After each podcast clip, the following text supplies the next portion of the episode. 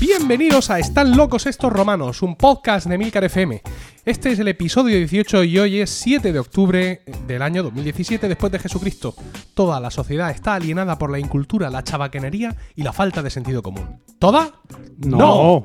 El selecto grupo de oyentes de este podcast forman una suerte de aldea gala que resiste todavía y siempre a la estulticia de los invasores, conociendo con asombro y desvelo noticias y comportamientos ajenos que les hacen exclamar, como aquellos irreductibles galos, una frase llena de ironía y sentido común. Están locos estos romanos. Yo soy Emilcar y esta tarde estoy acompañado por Diego Jaldón. Buenas tardes. Hola, buenas tardes. Paco Pérez Cartagena, buenas tardes. Hola, Emilcar. Y José Miguel Morales, buenas tardes. Muy buenas tardes, Emilcar. Aunque no os lo parezca, este es nuestro episodio de septiembre. Sí. Y el episodio de Correcto. septiembre. Están locos estos romanos, somos como los, los magos de la Tierra Media. O sea, Ah. Los episodios de septiembre los grabamos cuando los grabamos. Cuando, no cuando dice el calendario. Anda ya. No, no. Hasta ahí podemos llegar. Si os parece, vamos a empezar eh, leyendo las eh, reseñas que en iTunes algunos oyentes nos han dejado desde el último episodio. Vamos a hablar, por ejemplo, de esta que dice Diagnóstico a fiel creyente. Siempre es divertido escucharos. Bueno, por supuesto, cinco estrellas a cargo de Mauri C. Desde España.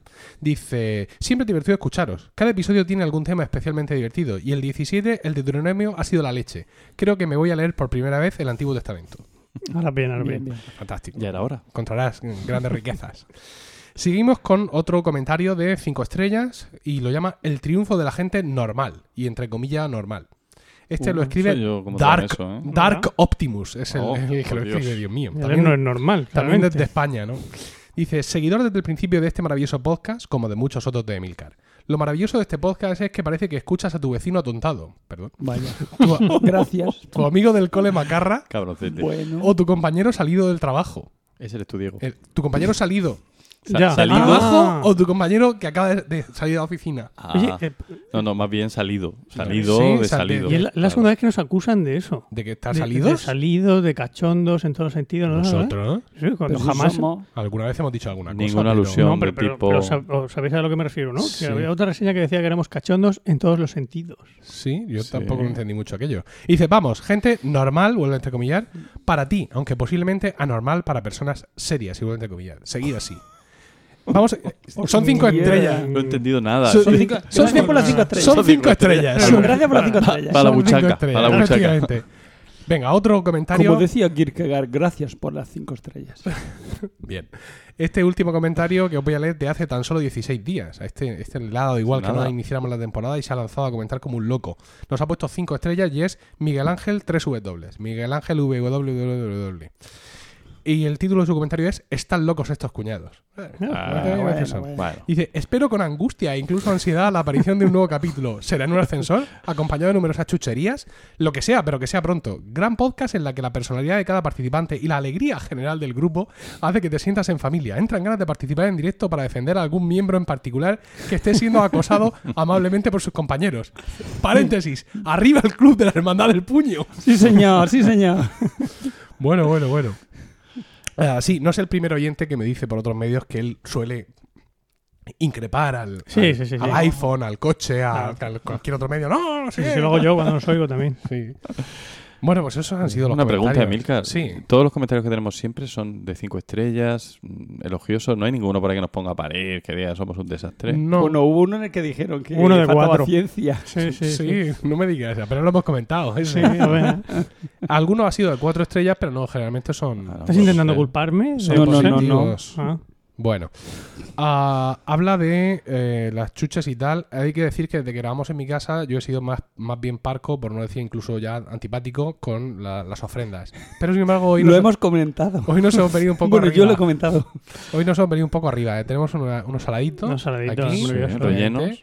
Y hay todo tipo de bebidas. Sí, sí. Hay Sí. posición de los romanos. Un Coca-Cola tengo yo aquí. Sí, eh, han optado por agua y por nada, en el caso de Paco, pero eh, Diego ya se ha lanzado a la Coca- la Coca-Cola Coca-Cola y- cero y, algo más. ¿no, en su primer momento. Sí, me, me dio un chispazo. Ay, sí, señor. bueno, pues, pues vamos a empezar. Oye, sí. mm, hace, no fue en el último capítulo, sino en el anterior, Dios mío. Dios. Dijiste, dijimos, propusimos Sí. a los oyentes Sí. que si Sí, hicieran una foto haciendo no sé qué de chorrada con los dedos ¿Y que les íbamos a dar qué? y que La no me acuerdo camiseta de Diego. a dar, pero ni siquiera lo hemos comentado y creo que hubo alg- algunas, no muchas, Eso pero algunas fotos hubo, absolutamente ¿no? cierto. Vamos a entrar aquí a Romanos Locos, a la cuenta de Twitter. Y ¿sabes lo que te digo? Como hemos sido un desastre, Ujú. el regalo va a ser especial. Sí. Ostras. Va a ser... Dos camisetas de Dios. ¿sabes cómo regulo yo a ese grito?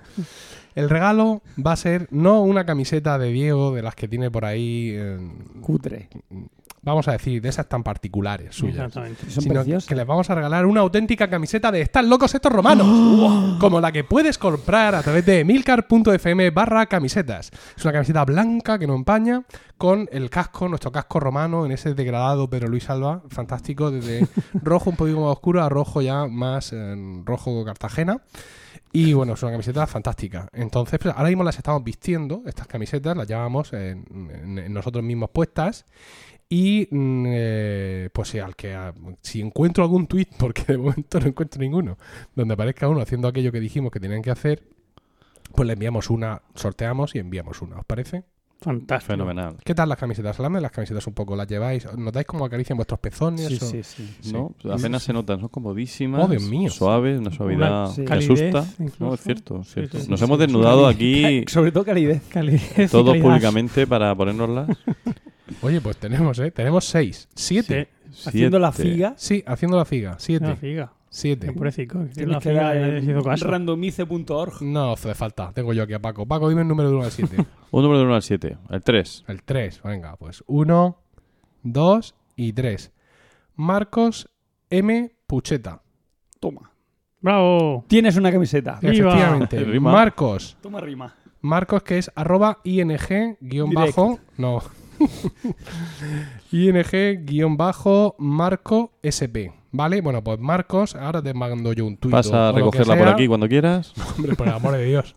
Escríbenos, escríbenos un mensaje directo. Mensaje directo Sí, a nuestra venga. cuenta de, de Sí, Twitter. Sin rodeos. sin rodeos y nos das tu dirección y ya pues te, y la talla, evidentemente, y ya te la te enviamos la camiseta, ¿no? Fantástico. Venga, Muy bien. Muy bien. Gracias por a- José Miguel por haber ayudado a Ah, enmendar este Marco, me des una. a los demás una camiseta en concreto. A los demás gracias por la foto también y disculpad que hayamos sido tan eh, ineficaces a la hora de gestionar este tipo de, de historias. Ah, vamos con los temas de hoy, pero antes de empezar los temas de hoy nos han sugerido, nos han pedido eh, algunos oyentes, uno en concreto, que eh, ellos entendían que el tema del tren, este que estamos sufriendo aquí en nuestra ciudad, Oh, era un tema muy de romanos, ¿vale? Es un tema que ya se ha tratado en, eh, en un podcast de Milcar FM, en concreto en, en Trending, que es nuestro podcast sobre noticias. Se trató en el episodio de, de la semana pasada, el que se publicó el último sábado del mes de septiembre. Y Marta Ferrero, nuestra compañera Marta Ferrero, que aunque no es miembro de Trending, pero ocasionalmente colabora con ellos, hizo un resumen fantástico de, Muy bueno, de la sí. situación. La cosa se ha puesto muy chunga porque, bueno, pues algunos elementos incontrolados eh, han, están coronando cada manifestación diaria o mm, de muy poco, pues con, con sus actos vandálicos. Pero que no son de la plataforma pro soterramiento, hay que Mm. dejarlo claro. Por eso digo. Mm. Entonces, la- quieras que no, es el- el- los incendios y el, el bloqueo de vías durante días ha sido lo que finalmente ha empujado un poco la noticia a, a primera plana de la prensa nacional, porque claro, con todas estas historias de Cataluña, pues ahora mismo cualquier otra noticia es complicada que, que salga adelante. Ah, pues no sé si tenéis algo que decir al, al respecto. Yo pienso que Marta ha resumido muy bien la situación y que, por, de- desde mi punto de vista, por mucho que el ayuntamiento salga diciendo y enseñando cómo todos los planes de soterramiento están ya aprobados, incluso la primera frase está contratada, ocurren dos cosas. El soterramiento total llega muy tarde, o sea, no es que estén soterrando ahora, sino que realmente van a pasar el ave por debajo de, lo- de nuestros cojones, por así decirlo, y nos van a poner los muros esos. Y va a haber gente que se va a tener que dar un rodeo del copón para ir al instituto, por Sí. ejemplo, Zagales, Claro. No solo eso, sino que además mm, no es la primera vez, ni muchísimo menos, que tenemos esa promesa. O que nos enseñan Sí. esos papeles y esas cosas. Es decir, estos días, gente de la plataforma Pro Soterramiento o Murcianos Rasos han estado publicando portadas de la prensa Sí, de sí. el AVE en Murcia en 2016 y soterrado. Así. Y con un montón de políticos en La la ministra foto, un- a todos abrazados, todos haciendo cualquier y tipo no de sé de cuántos signo. millones para soterrar Efectivamente. Murcia. Todo, todo eso se ha dicho muchísimas veces, entonces, claro, mm, ¿por qué esta vez va a ser verdad? ¿No? Mm, Efectivamente, sí, como recuerdan ellos, la estación del, del tren del Carmen la inauguró Isabel II. Es que no como, como Estación provisional. estación Provisional. provisional. ¿Vale? Entonces, claro, eh, pues esto es una, la enésima promesa, entiende esta gente que se, que, que entiende esa gente que se nos está incumpliendo. Porque un, un error que están cometiendo muchos compatriotas nuestros, muchos conciudadanos, es ver esto como un problema de Santiago del Mayor. Es decir, No. del barrio donde están ocurriendo estas De hecho, cosas. nosotros todos somos de aquí del norte y el Santiago Mayor es del sur. O sea, es totalmente Mm. el punto opuesto. Y fíjate lo que vamos a decir. Sigue, sigue. No, no, si yo ya he terminado. Pues yo lo que pienso es que no se va a soterrar. Así. O sea, te están, están dando largas, pero no se va a soterrar. Porque por aquí pasa el corredor del Mediterráneo, mercancías que no se pueden soterrar y va a pasar pues, por el medio de Murcia. Ese corredor del Mediterráneo. O sea, no van a hacer un bypass, no van a hacer unas vías que, que, que rodeen Murcia. No. Va a pasar por ahí. Pero es que en cualquier caso, aunque al final terminan soterrando, el problema está en que el muro se hace para que durante las obras del soterramiento el ave pueda pasar, pueda llegar a la estación del Carmen. Y ese, es lo, demencial. O sea, vas a ponerle un muro a unos señores a 80 centímetros de la puerta de su casa para que mm, el ave llegue a, a Murcia, a la estación del Carmen, eh, dos años antes o una cosa así, cuando podría perfectamente, que es una de las cosas en las que yo no estaba de acuerdo con Marta en, en el podcast, podría perfectamente quedarse los aves en, en Beniel, Beniel. en la estación de Beniel, Mm. y con un tren de cercanías que tú coges en la estación del Carmen, te pones en 13 minutos, pues os invito a que vayáis a la web de Renfe y pongáis cuánto tarda el tren desde el Murcia del Carmen a la estación de Beniel, son 13 minutos, te pones en, en Beniel y allí coges tu ave y te vas a donde quieras. Y no tienes que andar poniendo el muro, que el muro es no es para hacer las horas de soterramiento, es para que el ave pase por ahí. Y eso es lo El que- ave y otros trenes. Sí, pero los Porque- otros trenes... Porque Por aquí ave. vienen diciendo que Pero el ave, otros- pero, los otros pero trenes- el ave, bueno, pero, pero todas las mercancías que quieren pasar del corredor del Mediterráneo es lo importante. Ya, ya, pero que los van a evitar el trenes... soterramiento. que los otros trenes estaban pasando ya. Hmm. Si el problema del muro es que cierra los pasos a nivel que hay ahora abiertos también. Y por eso es lo que dice Emilio, que la gente se tiene que dar un, un rodeo de kilómetros para llegar. O sea, tú que cruzabas por el paso a nivel para ir al instituto, ahora tienes que coger el coche. Si yo ese paso a nivel lo, vamos, lo veo mucho, el del instituto, el del Mariano Vaquero, porque mi hijo está hace el karate justo al lado.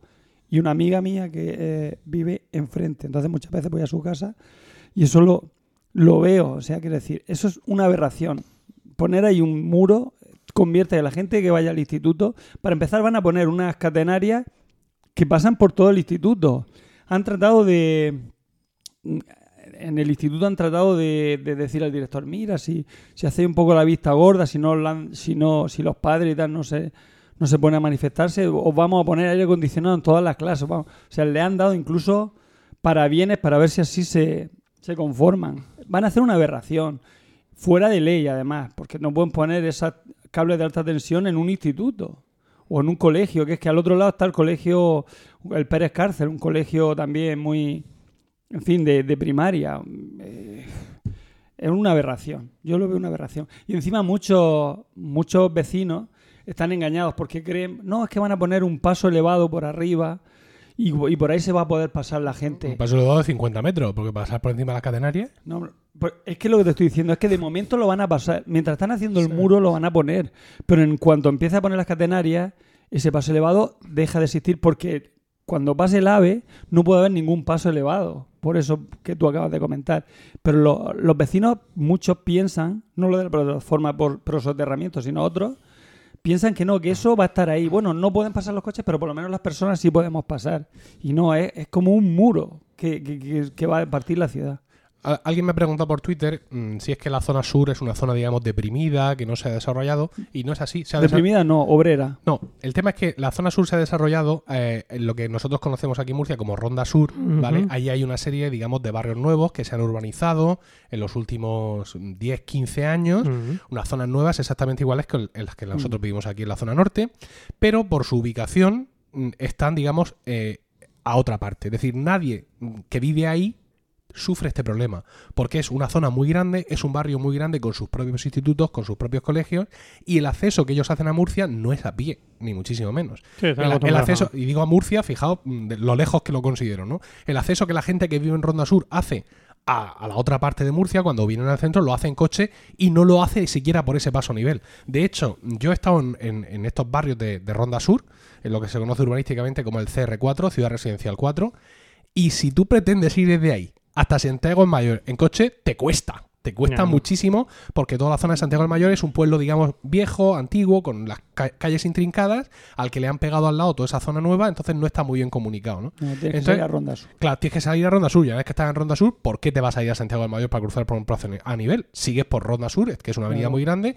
y ya estás en el centro de Murcia. Entonces, claro, es lo que tú dices, es un, un- un pueblo pedanía que es- está ahí mm, Fagocitado. por la fagocitado ciudad. por la ciudad, una zona obrera donde el PP. Yo he llegado a pensar que en una manifestación de esas pones una urna y todavía sale el PP. No, Pero no, no, no, no. parece que no. Allí no. Parece que allí no. Allí no. No, lo- muchas veces lo pienso. en la no. última, no, en la última no salió. Hay una cosa, Diego, por eso que has dicho.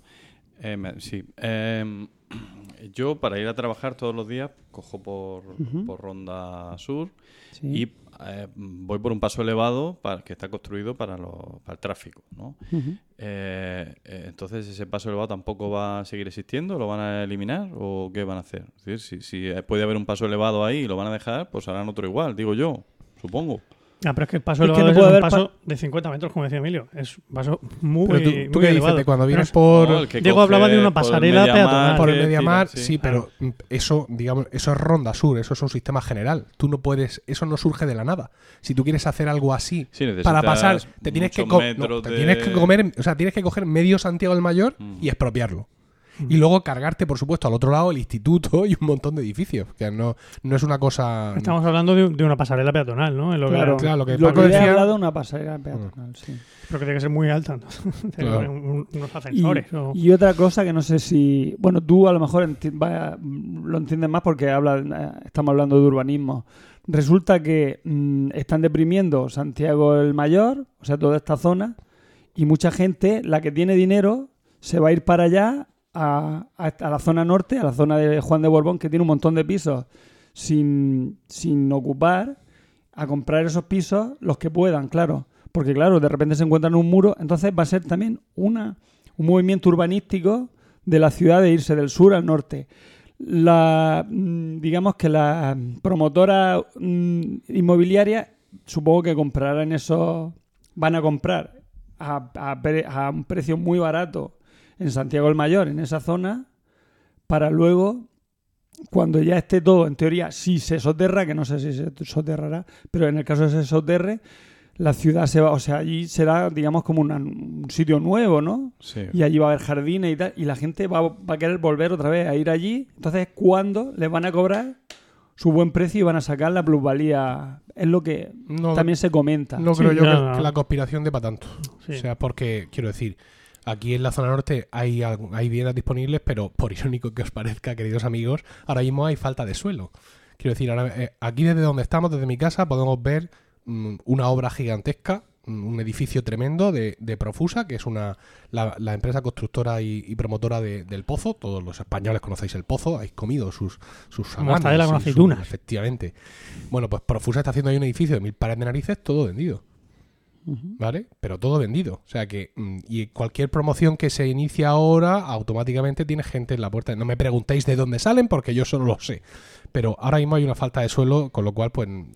Lo que tú dices, no digo yo que no pueda ocurrir com- como una consecuencia, pero no lo veo yo como el motor de lo que pueda estar sucediendo ahora mismo. Como que alguien pueda estar ya pensando eh, de, de esa manera, aunque quién sabe, porque la, mal- la- la maldad está ahí fuera. Sí. Siguiendo con la teoría conspiranoica, mm, la- en realidad los altercados que hubo fuertes fueron el martes, que fue cuando se quemaron los contenedores, se tiraron las vallas, se tiraron mm, paneles del, del muro y algunos de los, de los postes. Y desde entonces el tráfico ferroviario no está cortado en Murcia. Estamos a sábado, ahora.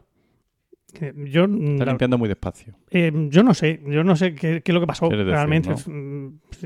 Pero yo tengo entendido Sí, que sí, lo sé, no fue para tanto. cuatro o cinco Pero están paneles. haciendo acaso. No, Y pero parece ser para que poner a la han- opinión pública en contra de la han inutilizado las, a- las eh, agujas estas de cambio de, de una serie de mecanismos de la vía, eso es lo que he oído yo esta mañana. No, no, que no que- fue solo pregunto, arrojar pregunto. cosas a la vía, sino que han ido a hacer a dañar elementos que, que son importantes para que el tráfico vaya bien. Entonces, por eso, eso justo. Que, que cuando Que no se creen solo- que ya que no está, era entonces descubren la- que, mira, aquello también lo han jodido. Ay, Como que estuviera entrando gente cada noche a joder algo nuevo. Ya, Bueno, pues, pues puede ser. Este debate que habéis escuchado aquí es el que se puede escuchar en, en Murcia. Ha faltado una voz que suele ocurrir de vez en cuando y es alguien diciendo que vaya un coñazo, que ya llevamos retraso con el AVE, que nos estamos quedando los últimos, que estamos bloqueando al resto de España por debajo, que a ver si esta gente no sé qué, a ver si esta gente ya se podían callar y aguantarse un poco. Que para cuatro entonces, vecinos a los que le Efectivamente, molesta. que también hay quien opina así. Quiero Sí. decir que... Y eso ha sido lo que ha faltado aquí y bueno, yo creo que con eso... Vais hemos terminado. Efectivamente, los que queréis que habláramos del tren ya nos habéis oído hablar. Y vamos a empezar con Paco.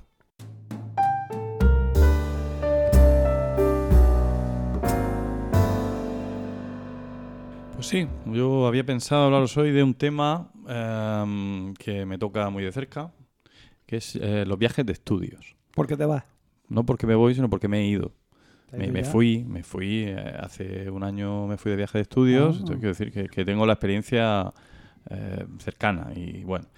Em, eh, Sabéis que en, algún, en alguna ocasión, en algún programa he hablado de, de casi de un futuro apocalíptico, de, de cosas que, no, que, que- que ya no existirán dentro de 50 años. Bueno, pues yo vengo aquí a defender que no habrá viajes de estudio dentro de 50 años Dios te oiga. y voy a intentar argumentarlo. Pero si- eso iba a decirte, ¿lo vaticinas o lo anhelas? Eh, yo, mm, sí, las dos cosas, las dos cosas. vale.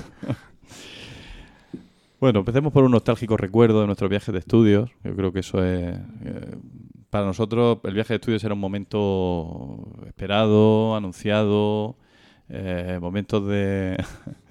De, de descubrir cosas, ¿no? De hacer esas cosas que normalmente no hacíamos, como por ejemplo viajar, viajar, eh, Viajar, eh, estudiar también, ¿no? Bueno. Y, eh, y las que uno ponía esperanza, sobrada de, de conquistar nuevos territorios de todo Atención, tipo. puede haber premio, ¿no? Efectivamente. De ahí para arriba. Que luego normalmente, pues como eh, en, en vuestro caso supongo, se verían frustradas. No en el mío, que, que En- fui no, en el mío tampoco. absoluto. El mío tampoco. Porque no puse, no puse muchas esperanzas, también es verdad. Yo, el único viaje de estudios que he podido hacer en mi vida era el que me tocaba en tercero de BUP y no fui porque eh, unas semanas después me tenía la oportunidad de irme al mismo destino con mis nuevos compañeros de lo que entonces era para mí una novedad en mi vida, que era la coral universitaria. Oh. Y iba con gente mayor, Ese fue el de Suiza. como Paco y como Diego. El de Austria, el de Austria. No, no, el de los Pirineos. De los Pirineos. Ah, el de los Pirineos, Entonces, claro, yo estaba emocionado y decir, ¿cómo me voy a ir yo con mis Madre compañeros de clase? Yo me voy con estos Te salió, te salió la jugada bien. Me ¿eh? salió la jugada. Aquel viaje lo organicé yo enterito. Y luego Claro. cuando llegamos allí me di cuenta de que había hecho mal las cuentas y faltaban no sé cuántos miles de pesetas. Dios. ¿Te acuerdas que tuve que pedir una derrama de urgencia? Sí, sí, sí, fue terrible. Bueno, pues mm, pues yo tuve, pues tú, tú solo tuviste ese porque como fuiste a un colegio de estos de monjas, pues no sacaba, Sí. claro.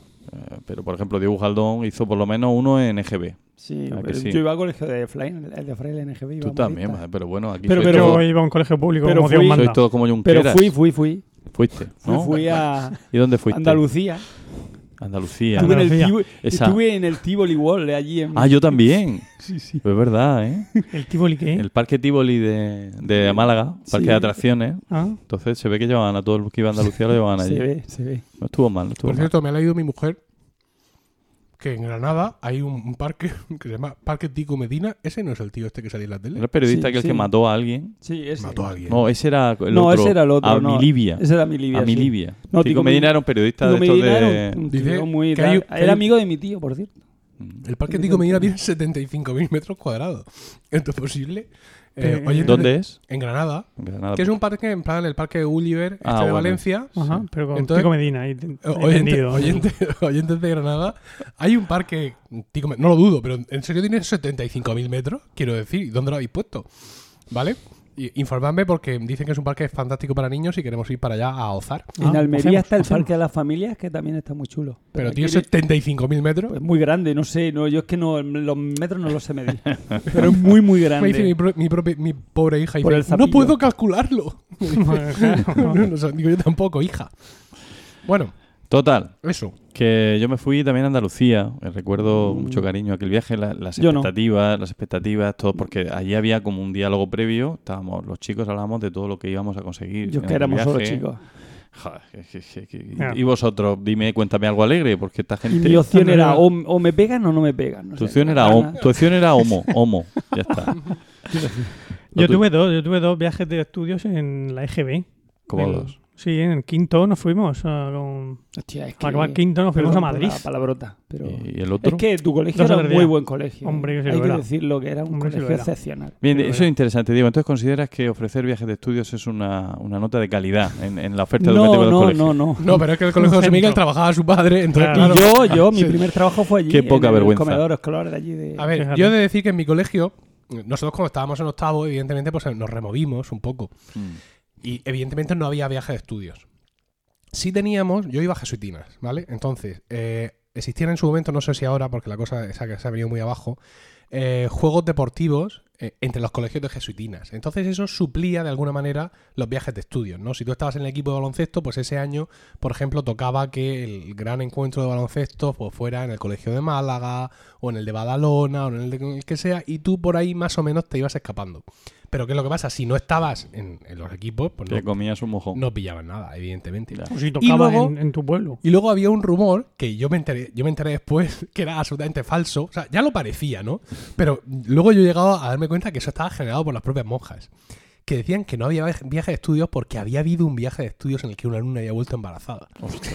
Uy, en el, en el uno que me fui yo del en el Y eso instituto no hacía sino aumentar vuestro deseo de ir de viaje de estudio. Yo tengo mucha Entonces- historia de viaje estudio. Entonces, claro, luego yo fui investigando sobre aquello y me di cuenta, digo, estas una- monjas son, son unas genios, son, son una- del marketing. Son unas amas. O sea, han inventado esto, lo han deslizado por ahí, tal, claro. Y todo era siempre hacía mucho tiempo, ¿no? se perdía. Sí, sí. el sí, recuerdo sí, se perdía en el alba de la humanidad, ¿no? Cuando. Sí. eh, sí. Todo esto. Pues eh, yo gracias a aquello estuve en Gibraltar, que, que Sí, para yo- mí fue una, yo en Gibraltar no, yo una en experiencia. Nos faltó el compañero que gritó Gibraltar español, allí en la plaza del pueblo. Están acostumbrados. Y, y nada. Y bueno, pues mm, viaje bonito. Luego el, de, el del instituto, que fue ya un viaje mucho más... ¿A qué fue el viaje? Fue, fue a... mm, ¿Fue a dónde fue? Fue, El mío fue Italia. No sé, al fue- final. El mío fue a Italia también, el mío fue a Italia. Y un viaje para contarlo, un viaje de, de estos surrealistas. Por ejemplo, para que nos hagamos una idea de cómo han cambiado las cosas. En el autobús, todo el mundo fumaba, Hostia. menos yo. mía, Yo era el único que no fumaba. Yo odiaba el tabaco. qué viaje, pobre. Entonces, eh, entonces la gente, cuando paraba el autobús, bajaba a descansar del humo, no a fumar, claro. y yo bajaba a, a recuperar y, y ventilaba para, intentar llenar de oxígeno mis maltrechos Pero pulmones. dejaban fumar en el autobús. Que sí, que dejaban todo el mundo allí. el- yo, pero vamos, que aquello era una, Qué una orgía. gentuza, ¿no? Todo el Pero, ¿y mundo el profesor fumando. que hacía ahí? Pues fumar. Fumar también. también él, claro, evidentemente. Me acuerdo que me acerqué ya, ya después de mucho aguantar, le dije al profesor, profesor, por ahí están fumando. Están fumando, era una humareda, o sea, una, una niebla de estas densas, de tugurio, de mala muerte. Se vuelve el hombre, mira, y dice, anda, pues no me había dado cuenta. Dice, ah, les voy a decir que no fumen. Y se lo dijo y tuvieron un rato sin fumar y luego ya pues volvieron A a fumar. fumar como- ¿Y no, y no- te, a fumar no te a ti por chivato? No, no, no, había mucho respeto a la diferencia entonces. Ah, Yo Eso era otra diferencia. yo todos mis amigos se fueron a París y Bélgica y yo me fui a Italia. Sí. O sea, por otro lado, porque había como dos viajes. Y me fui sin conocer a nadie. Bueno, solo un- a mis compañeras de, Mm. de clase. Fue un poco, un poco deprimente, ¿no? Porque yo iba a Italia a ver Italia y claro, todos los, los chavales eran de otros cursos y no hice amigos. Pero tú no te ibas con aquella moza, ¿cómo se llamaba? Mercedes. Yo me fui con Mercedes. Y sí. tú ibas con Mercedes allí a ver un poco. Yo iba a ver Italia. A ver Italia. Me lié con otra, no con Mercedes. Ah, pues muy mal. Pero porque, Mercedes, no te dio. porque, cancha. hombre, Mercedes no me dio, Mercedes no. era mucha Mercedes. Porque si Mercedes tuviera dado cancha. Hombre, era mi amor del instituto, aunque ya supongo lo intuiría, pero ya es demasiado tarde. Un saludo a Mercedes si nos está escuchando. No Efectivamente. creo que no me escuche. ¿Por qué? Tú nunca se sabe. Hay un montón de, de exalumnos de aquel. Que Diego, está. Diego está casado. Debí de- Pero bueno. Debí de intuirlo, vamos. Sí. Iba a decir algo José Miguel y se lo he pensado Sí. mejor. No, no, no. Sobre yo algún no. amor del Ha instituto. o pasado un algo. ángel. Ha no, pasado no, un no. ángel. Yo no me fui de viaje de estudio en el instituto. Precisa- yo creo que un poco porque lo mismo que te pasó a ti. Sí. Como ya estaba en la coral universitaria, yo me iba con gente mayor ahí a Así, Suiza, así. Alemania. Bueno, Los viajes de eh, la coral. Algún día habrá que hablar de los viajes de la coral. No, Yo a la vuelta del viaje de estudio de mis compañeros de clase, yo les pregunté, bueno, ¿qué tal han dado la cosa? Pues entonces me explicaron con mucho detalle que eh, un fulano de copas de no sé qué otra clase de tercero, que es lo conocida, había yacido con gran éxito y satisfacción mutua con una chica de mi clase. Ah. Y dije, ya está. Eso es todo lo que ha pasado. ¿No hay que contar? Si yo contara Eso es todo- ¿Perdedores? Eso es todo lo que ha pasado, la verdad. No sé. Además venía lo de como- los Pirineos. venía como muy Eso emocionado. Tela marinera. ¿Te Sí, acuerdas sí. aquella noche de nevada acuerdo. con un amigo al que no vamos a nombrar porque está por- todavía se mueve por Murcia, Sí. pero andando por, por una barandilla Vamos a, llamarlo, borracho? vamos a llamarlo Alejandro, por ejemplo. ¿eh? Sin especificar si era García o no o era García, Villalba ¿no? o tal vez Ballesta, ¿no? Y andaba diciendo que no sé quién. Era otro que se llamaba... Andrés, podríamos Fraser, decir. tal vez. Sí, venga. Que le iba sobre una barandilla. Me va a chapar corriendo sobre una barandilla de 5 centímetros de ancho, con una Nevada. caída de 7 metros, nevada. Nevada. Y eso fue, digamos, lo, lo más tranquilo que nos pasó. Efectivamente. O sea que. Yo recuerdo con especial patetismo el hecho de que fuimos todos ahorrando nuestras excesivas pesetillas mm, porque había un día que íbamos a ir a Andorra. Ostras. Y entonces decían las leyendas que en Andorra te podías comprar un videojuego del Tetris en color, ¿no? Es decir, para los más jóvenes estamos hablando de que de estas máquinas que sacó Nintendo antes de sacar la Game Boy. Game Boy. Entonces era una pantalla de, cris- de cristal de cuarzo y tal, y tú jugabas ahí a ese juego en A concreto. juego, Lo solo, había solo de Donkey juego. Había incluso de dos pantallas, lo había de Donkey Kong, no me acuerdo cómo se llamaban aquellos bichos. Y hablaban de que había uno del Tetris en color y todos estamos ahorrando el Tetris en color, Dios mío, sin gastar un duro. Y el día que fuimos a Andorra, ¿qué ocurrió? Que nevó como no. Como nunca ha nevado. Jamás. Entonces, a nuestro conductor, el metralleta, antiguo boxeador, Sí. que conocido por su uppercut de izquierda, Que se comía las olivas y las volvía a dejar. comía la oliva y dejaba el hueso en el mismo plato donde La- ¿Dónde estaban estaba, resto, olivas. dónde estaba el resto de olivas? se acordó de que, como no le habían especificado que en Andorra nevaba, no se llevaba las cadenas. Entonces Sí. bajamos el puerto de Embalira, lo bajamos mm, dejándonos llevar Embalados. por la providencia. La Guardia Civil fue muy- amable, nos dijo, ustedes pueden seguir bajo, bajo su propia responsabilidad y no nos pudimos comprar mm, nada. De, Nada, Fuimos a. FUA a cambio. Sí. Foix. A Foix, sí. Sí. Donde era esta germana de Foix, ¿no? Sí. Sí. Sí. Mm. Pues muy Por bien. aquí hace, entra en, en las- en el estudio de grabación, entra Emilio Cuarto. No había caído hasta ahora. Cariño, estamos grabando el podcast. Ahora- mis, mis auriculares. Gracias, que- hijo. Ahora sí que ha Por pasado favor, un ángel. Qué niño, qué niño. Oh, ¿qué os qué parece? bonito. Qué bonito. Bueno, esa era la, nuestra Arcadia, nuestro, nuestra feliz juventud de infancia, donde todo podía suceder, donde teníamos ilusiones, expectativas, donde Mm. salir de casa, mm, dejar de ver a nuestros padres una temporada, pues podía proporcionarnos algo mejor. Eso ya, por desgracia, no es así. Hay que decir la verdad. Un viaje de estudios ahora mismo es como, como un resopón ya de, de, venga, a ver si la puedo hacer más gorda o si todavía se me ocurre algo más, más salvaje. Eso. Lo del balconing viene de ahí, en Mm. Decir, es que ya, ya lo he hecho todo en mi casa. ¿Qué puedo hacer aquí que no hago en mi casa? Pues tirarme del balcón a la piscina a ver si es cierto. Eh, eh, entonces, ya mm, desde la experiencia como profesor, yo he estado en, en viajes de, mm, bueno, de dos, tres días de duración, pero solamente una vez más. en mi vida en un viaje de estudios de Ah. verdad, de siete noches, Sí, sí. además en autobús hasta Lisboa, con lo que eso supone ya. Es decir, ya de entrada, los viajes en autobús deberían estar prohibidos.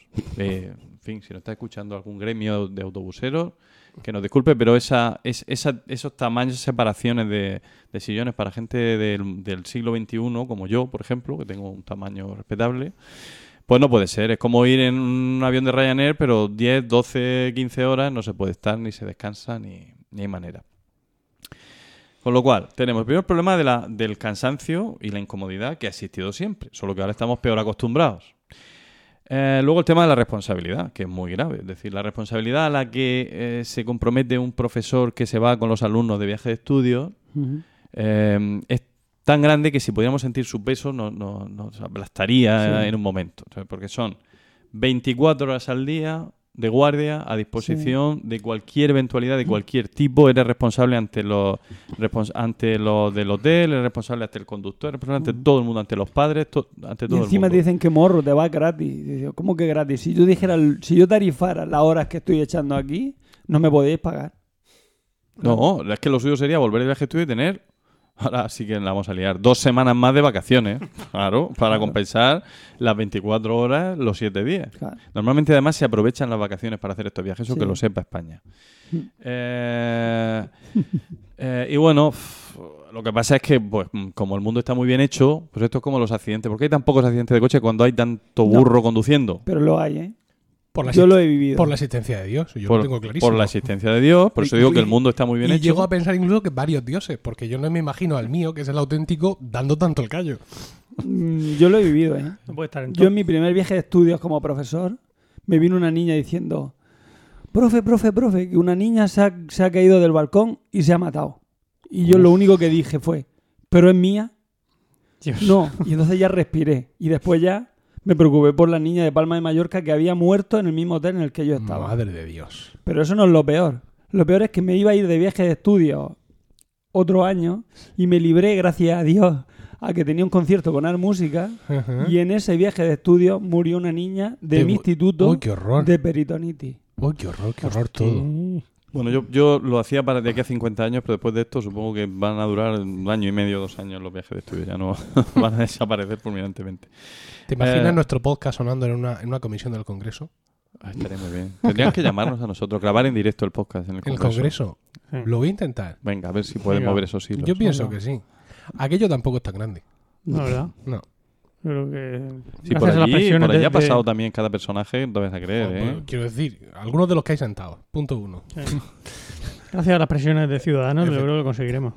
Pues sí, lo mismo por ahí, ¿verdad? ¿sabes? Tenemos mano en Ciudadanos, ¿no? No, A mí No. no, me mire. no, no precisamente. Mira, eso digo que no sé a quién mirar. No precisamente. No veo aquí a nadie claramente de Ciudadanos, No, No, por más no, que miro. no, no. Quizá Emilio Cuarto. Quizá. Emilio Cuarto no. Mi hijo dice que él es de Ciudadanos claramente. Pues mira, Porque tenía claro que cuando pueda votar, ahí está ese voto. Ya tenemos, ya tenemos. Que vea a Rivera una persona coherente.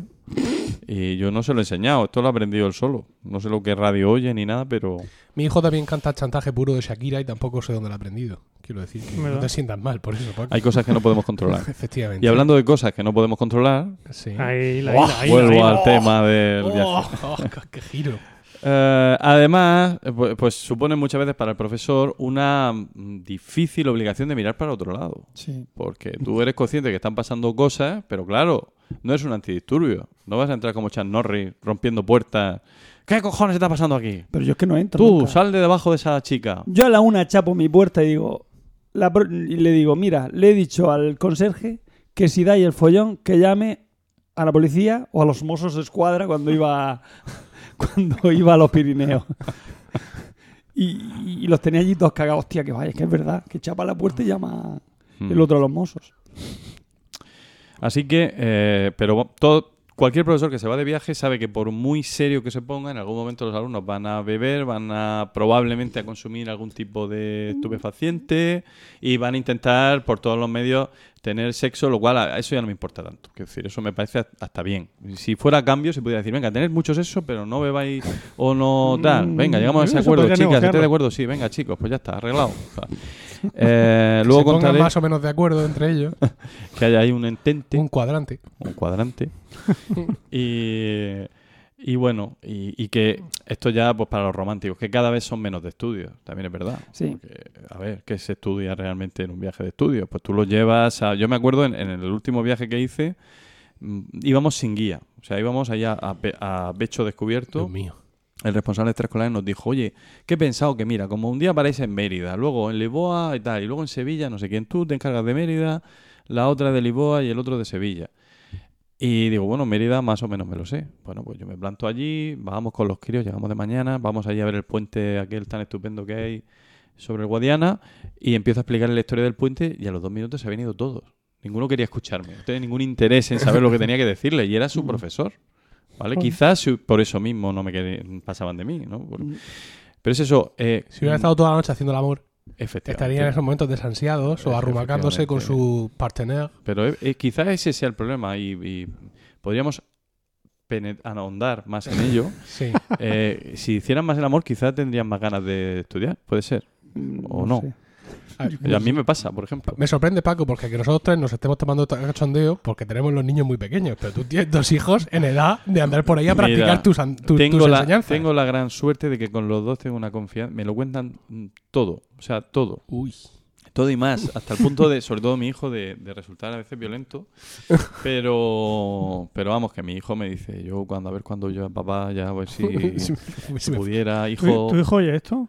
Mi hijo no lo oye, pero si lo oye, mi hijo nadie sabe quién es mi hijo, nadie lo conoce. Pero él no, sabe eh, que es tu no, hijo. Él, él lo sabe. Papá, porque has dicho eso de Bueno, mí? pues si, si tengo que decir esto para que mi hijo escuche, me escuche hablar en este podcast, merece la pena. Bien.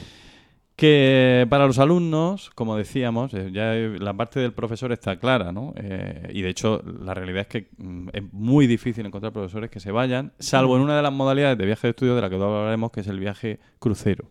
Para eso siempre, madre de siempre, Dios, siempre sí. suele No haber profesores voluntarios. ¿Sí? ¿Hay de Ah, eso? Para eso sí, eso existe. ¿Hay quien se, hay quien se mete en Sí, eso? porque están Hay que- encerrados los críos y sabes que puedes Es, es ideal, relajarte. es ideal, pero claro, la gente allí va, bueno, luego, luego, mira, ¿Qué pasa? mira, tienes ahí Desde el Yo balcón nos sigo. atacan. Sí, tú sigue. Mm, Te hablo yo de la de mi, de mi tesis Archépoli. Mira, eh, los viajes de estudio, sí, ahora lo vais a entender. Mira, los viajes de estudios te dicen, ay, es que queremos ir a Palma de Mallorca, es que queremos ir a Tenerife, o sea, todos esos Sí. sitios de farra total. Y digo, mira, yo a A Palma Ma- de a Mallorca y a Magaluf. Tenerife no me voy. Te voy a explicar por qué. Porque por muchísimo menos pie- pre- precio te vas a Archena, un pueblo que hay aquí al lado. Y por las mañanas duerme la borrachera en el balneario de Archena. Y por las noches te va a la discoteca Archépoli, a hincharte a más barato y, y mejor. Y a bailar. ¿Qué es lo que vais a hacer en Tenerife o en Palma de Mallorca? No vais a ver nada, cero. Vais a ver cero. Lo único que vais a hacer es emborracharos y por las mañanas dormir la mona. Entonces lo siento, pero yo no me voy a esos viajes.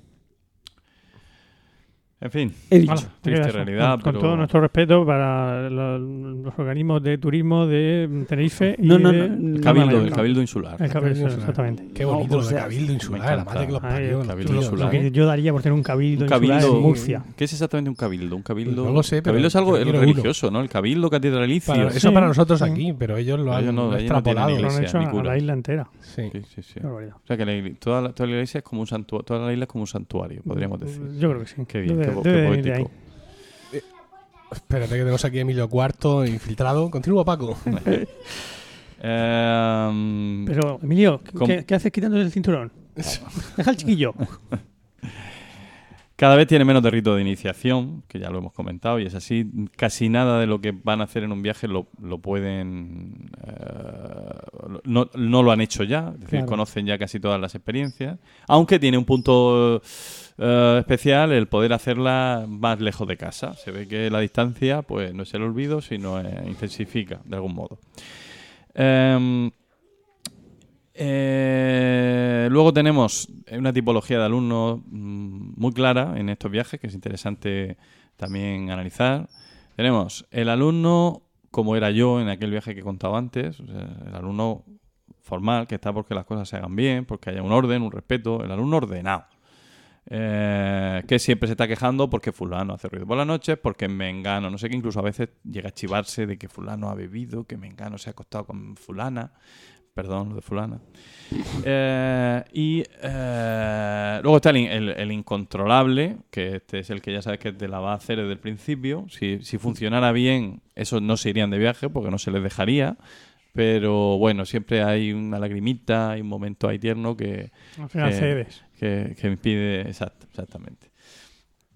Y luego está el, el tapado. El tapado. Hay, hay una clase de alumno que eh, tú piensas que es el típico mm, pringadete, el típico chico Sí, que sí, no sí. ha. y que tiene mucho peligro. Porque Todo. ese realmente sí es posible que vaya a iniciarse en algo. Y además se ha estado reservando, se ha aguantado la gana de iniciarse y va a llegar allí a iniciarse del todo. Entonces ese te- es el que más problemas te puede dar. Am, yo realmente es que cuando, cuando he estado, cuando estuve en este viaje, lo que me planteaba era, era, ¿saben realmente los padres dónde están mandando a sus hijos? ¿Lo saben?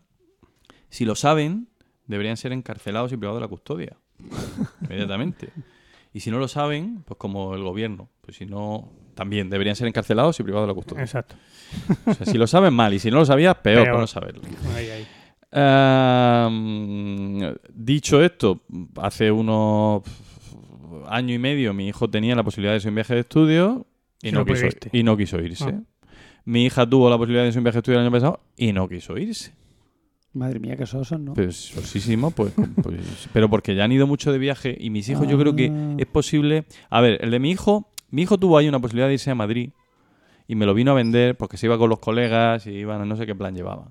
Y me lo vino a vender así, que también hay que Mm. saber vender las cosas. Me dice, papá, vamos a ir y vamos a ver el Museo del Prado y luego vamos a ir a ver el musical. Digo, vamos a ver, Javier, te he llevado tres veces a ver el Museo del Prado y las tres veces has hecho pumarajos por la boca, que, que te sacara de allí, que eso era un rollo, que vaya tontería llevarte. Y ahora me dices que vas a ir para eso. Y automáticamente dijo, tienes razón, no voy. Es- Así son mis hijos, de coherente Qué barbaridad. para que veáis. Em, bueno, pero no, no es el caso, no todos los padres tienen la suerte que tengo yo. Ya he- acabo de arreglar las relaciones con mi hijo, si es que estaban estropeadas desde mi comentario anterior. Am, y ahora pues diré, tengo que decir ¿Lo una frase, una, está, está- está saliendo así, pero bueno. Una frase que me gusta mucho de la mejor serie que ha habido, nunca y habrá, y vamos, lo tengo clarísimo, y podéis, podéis decirme lo que queráis. Fargo, que es la mejor serie, un poco fargosa por momentos, pero ah, que es, por respeto a los vivos, se han cambiado los nombres de los protagonistas, por respeto a los muertos, se ha contado todo tal y como ocurrió. Quiero decir, que es mentira, sabéis que la frase es un invento, que es pura literatura, para darle a la cosa más épica, pero yo voy a aplicar a, un- a uno- a unas anécdotas que voy a contar. Vamos a suponer que esto me pasó a mí en mi viaje de estudio, pero no me pasó, me estoy inventando. Claro. Me estoy inventando, Claro, claro. me estoy inventando que me pasara a mí, no que pasara. Ah, lo- una de las cosas que Pero en tu viaje de estudio... De, el que, en el que yo fui, en el que de yo fui como profesor. Como profesor. profesor. Mm. Bueno, una, una de las cosas, una anécdota menor, pero que ilustra mucho esto que estoy comentando, de un alumno que desde el principio del viaje está cabreadísimo, con un morro estirado todo el día de mal humor, muchacho, ¿qué te pasa? ¿Qué te pasa? Y decía, pues porque esto es un rollo de viaje, porque aquí no nos dejáis beber, porque, porque esto tal, yo si lo llego a saber no vengo, patatín, patatán. Y el chiquillo, pues mm, es que lo tenía complicado. Podían medio beber, intentaron llevarse una noche botellas a la habitación, pero descubrimos a uno de ellos con la botella asomando por el bolsillo, después de un, trabajo de investigación muy riguroso, y, y se quedaron sin botella y tuvieron ahí varios días de abstinencia que les sentaron fatal. Pero la última noche que hicimos un poco, y aquí es lo que decía de la, de la vista gorda, hicimos un poco, dimos un poco de manga ancha, dijimos, bueno, os quedáis por aquí, nos vamos un rato a dar un paseo. A las 12 estaremos de vuelta. Y fueron dos horas que estuvieron ellos en una zona muy concurrida y civilizada, pero digamos de un poco de libertad. Y el chiquillo, pues en dos horas, dijo que tengo dos horas, venga, en una hora me, me emborracho completamente y eh, Lo siguiente- después me saco una foto en Instagram vomitando en el baño, la cuelgo en Instagram para que mm, todo el mundo sepa que por fin me lo he pasado bien y luego se lo cuento a los profesores para que... claro, era la última noche. El problema es que como lo hace la última noche ya no le va a decir, te vas a tu casa ahora mismo, viene tu padre a recogerte, ya pues te lo llevas de vuelta, ¿no? Em, esa fue la primera. Y, y fue muy desagradable, muy triste, pero el chiquillo estaba buscando hacerla y, al final pues la iba a hacer de una manera o de otra. Y una mucho mejor, que fue ah, esa misma noche cuando ya me fui yo al hotel, porque mis dos compañeras se quedaron con los críos un rato más, pero yo me fui al hotel. Me meto allí, yo la- las mismas instrucciones que tú dabas, Diego. A la una, todo el mundo en la habitación, durmiendo y tal. Pero no, esa no, noche... no, yo no les decía que, que- que estuvieran donde quisieran ellos. Ya, pero que Que yo a no mí me me entere. iba a dar igual. Que yo no me entere. Claro. Pues eso. Y yo estaba en la habitación y, un- y unas carreras por los pasillos y unas risas y unos eh, portazos y lo típico, ¿no? Y salgo, pero bueno, ¿qué pasa aquí? Y vienen dos niñas, dos niñas que, que bueno, son de, de lo más inocentón, entre inocentón, monjil, ¿no? Ay, profesor, profesor, mira, mira, mira lo que está pasando, mira lo que está pasando. Tú sabes, eh, bueno, voy a decir un- tres nombres. Eh, el Emilio, el José Miguel y el Diego. Tú sabes, tú sabes que se han metido en la habitación con unas chicas que son de otro instituto y que están ahí y que no sabemos lo que hacen y que estamos ahí, estaban rodeando la puerta con la no oreja haya pegada dicho, "Coño, intentando pues follar". enterarse de lo que pasaba. Eh, y digo, bueno, bueno, a ver, organización. Venga, vosotros para adentro y tal. Toco a la puerta. Digo, oye, ¿qué pasa ahí? No, nada, profesor, no, no pasa nada, tal. No me enteré yo, ¿eh? Tal. Bien, venga, Pero todo el mundo. tranquilos. Magnífico. A media hora después. Que no me entere yo. Que folguen Ah, con gusto. Las carreras, lo no Sí, sé qué, sí. tal, todo esto. Sí, ya me cago en la mar, se van a enterar. Y cuando, y nada, salgo otra vez, el- el- la, la turba, multa aquella, llamo a la puerta. Y entonces ya abren. La autoridad, salgan ustedes. Sale, sale uno de ellos. Este, este era el perfil de chico hiperactivo, al que nadie soporta porque es que no para. Y estaba en la habitación junto con un chico que era un, bueno, un, eh, un tío bastante listo pero muy vago y otro que era directamente pues, un alumno de, de diversificación. Ah, que era el que pasaba por ser el, el- el más pavico de todos. Y digo, ¿qué pasa aquí? A ver, eh, Ujal- Diego, ¿qué pasa aquí? Y dice, dice, Pero no soy el pavico". no pasa nada, no pasa nada. Es Digo, me han dicho que habían entrado aquí eh, como, en, como en Casablanca. Me han dicho que, en el- que se juega en este, ¿no? me han dicho que, que aquí han entrado unas chicas. Dice, no, profesor, se miran entre ellos. No, no, que va, unas chicas no. Ya no Entonces pasó a gustaría. hacer la inspección, pasó con mi porra pasándola así por las puertas y por los... Magnífico, magnífico, ¿Verdad? Paco. Y en ese momento digo, "Va, pues parece aparentemente que está todo tranquilo, tal. Y de repente veo asomar un calcetín por debajo de la cama. De la cama. Sí. Pero este es loco, hombre. Me asomo y digo, la veo a la chica, ay, la chica se, se pone toda, toda turbada. Eh, venga, sale ahí ahora mismo. Cuando sale ella veo más calcetines. Venga, vosotras, debajo de la cama, fuera. Y entonces veo que detrás de la cortina había más pies. Madre mía. Dios mío. Ah, pero bueno, ¿quién está detrás? A ver, salir otras dos más. Ya, ya van cinco, ¿no? ¿Cinco? Bueno. ¿Qué héroes? Ya me asomo al balcón, tres más. ¿Tres? Ocho. Ocho. El armario, dos más en el armario. Diez y en el cuarto de baño, dos en la bañera y una directamente allí en el, en el inodoro. Trece zagalas saqué. Trece zagalas con tres muchachos. Trece zagalas. ¿Y a zagalas. qué esperaban tocar esa zagala? Nada. Eh, pues se ve que los vieron a los chicos con, una- con grandes reservas de combustible. No tocaron nada las pobres. Lo mejor pasó mejor. después. Bueno, me puse muy- Pues bueno, ¿esto qué pasa aquí? Yo esto no lo puedo entender. Venga, fuera de aquí, fuera de aquí, fuera de aquí. Y entonces los otros se quedaron desolados. Pues Imaginaos, o sea, yo, Pues yo en el fondo estaba diciendo, arderé en el infierno por esto que, estoy- por mal, esto que estoy no haciendo. hacerlo. No hay que hacerlo. Y le digo, y, y venga, y entonces pues, mando a todo el mundo a sus habitaciones. Aquí no hay nada que ver. No hay nada que ver. Si te hubieras ido allí sin encontrar a nadie, hubiera sido como la escena de la vida de Brian. Sí, efectivamente. Los romanos romanos, haciendo que salían con el hollín y no... Sí. No hay nadie. Algo así. Pues 13. Total, que ya por fin se, se, se llenó el ambiente de las chicas de nuestro instituto, se metieron todas en las habitaciones y dicen, bueno, pues nada, profesor, ya está. ¿Qué vamos a hacer? Una mata que no he hecho, digo, no, no, a mí no me pilláis, yo me quedo aquí con vosotros una hora. Hasta que se quede todo esto en calma, porque si no, no me voy a dejar dormir. Ay, no, profesor, vete tranquilo, te prometemos, te juramos. Y entonces, no, yo me siento y me quedo con ellos. Empiezan a contarme uno, el más hablador, el más movido. Profesor, si es que íbamos a montar una orgía, me dice. me Madre dice, mía. íbamos a montar una orgía, profesor, para una vez, para una vez que estoy, se me arrodilló. No. Dice, Déjanos, por favor, si es que tal. Dice, había una y luego había otra y yo a otra la tenía fichada. Tenía cuatro o cinco ya, se había hecho el hombre una Pero baraja. si no puede ni con media, seguro. pues, pues el hombre estaba de verdad mm, desolado. Y, y me Le contaba- salvaste, le salvaste de un ridículo espantoso. Dice, dice que cuando. Es que la cosa es. Igual va a ser un poco larga para contarla entera, pero. No, llevamos 50 minutos de episodio. Pero mío Luego solo, no son, de mí, mío ¿eh? solo Yo- son 25, ¿eh? sí, Que el resto ha sido, ha sido soterramiento. sí. Termino rápido. muy rápido. El caso es que nos contaron que uno de ellos incluso había llorado de emoción. Y realmente cuando la, cuando Cuando la vio, entraron 13 cuando la tías, vio ¿sabes? allí había, había derramado una lágrima. Sí. Y, y ya cuando pasaba una hora, digo, bueno, me- yo me voy a ir a dormir. Digo, haced lo que queráis, pero aquí no. No, mejor, mejor, no fue eso. Antes de pasar eso, vuelven a llamar a la puerta. Son ellas, me dice uno de ellos. Digo, vale, sal a abrir y diles que no, no les digas que estoy. Entonces abren la puerta, entran en tropel y cuando ven allí con la misma se dan la vuelta y vuelven a salir. Pero una luchadora por, lo- por los derechos de la mujer sí. vuelve a entrar Sí. y me dice, profesor, no íbamos a hacer nada malo. Lo que pasa es que nos aburrimos mucho. Además, si quieres quédate aquí, que no pasa nada. ¿Qué tal? Otro más, otro más. Quédate. Digo, no, mira, vamos a hacerlo bien. Digo, os bajáis al hall. Y allí, allí hacéis lo que os dé la gana en el hall. Pero, pero lejos de mi planta y lejos de mi... de mi dominio. Exacto. Y lo hicieron así. Al día siguiente, mm, pues eso, las caras, ¿no? Venían los tres y el, nuestro amigo, el máximo triunfador, venía Sí. con una, con una, con la boca hasta el suelo y los otros dos venían con una sonrisa. más contentos. Y le pregunto a uno de los dos, digo, bueno, ¿qué tal fue anoche? Dice, a este a mí muy bien, pero a- al otro, nada, estuvo ahí, pero no, no hubo manera. Pero si había 13. Sí, pero solo bajaron, digamos que hicieron una selección Ah, y bajaron ya tres allí al tema. Dispuestas. Entonces, Pues eso fue fue bonito, en el fondo fue una, Sí, fue una cosa bonita que me llevé del viaje y Sí. una anécdota chula. Y además les ayudaste porque al reducir el número de mujeres ellos pudieron más o menos... eh, Cambiar el temporal. sí, porque con 13 vamos.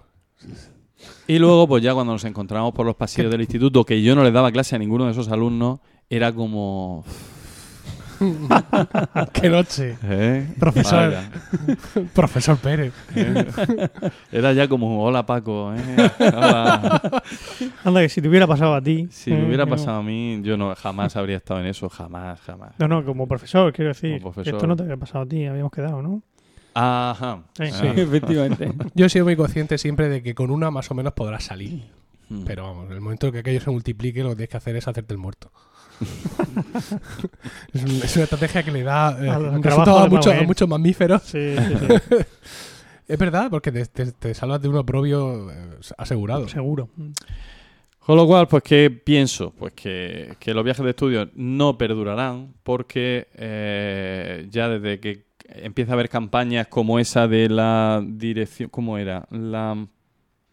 Se llamaba la... Ay, no me acuerdo, lo tengo por aquí. Pues no me acuerdo. Esta que dice, hacemos algo. Campaña contra la drogadicción, Fundación contra la drogadicción Sí, que dice, ¿cómo podemos consentir que nuestros jóvenes se vayan de botellón y no hacemos nada, hacemos la vista gorda?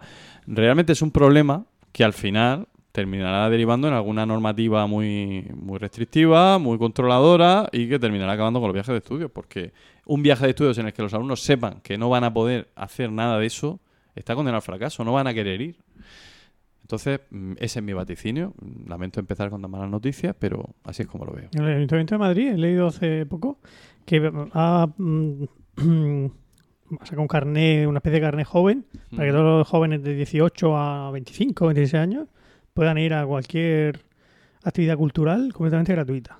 Teatro, en fin, cine, no sé qué.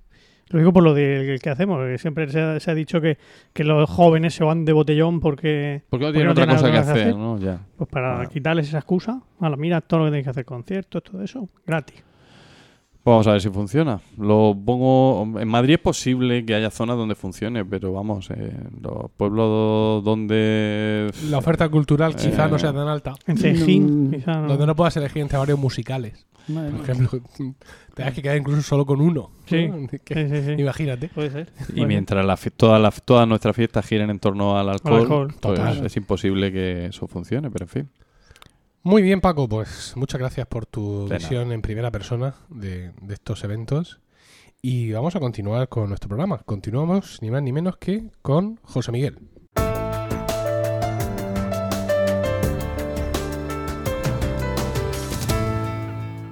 Y cuéntanos, querido amigo, amigo romano, hombre del pueblo.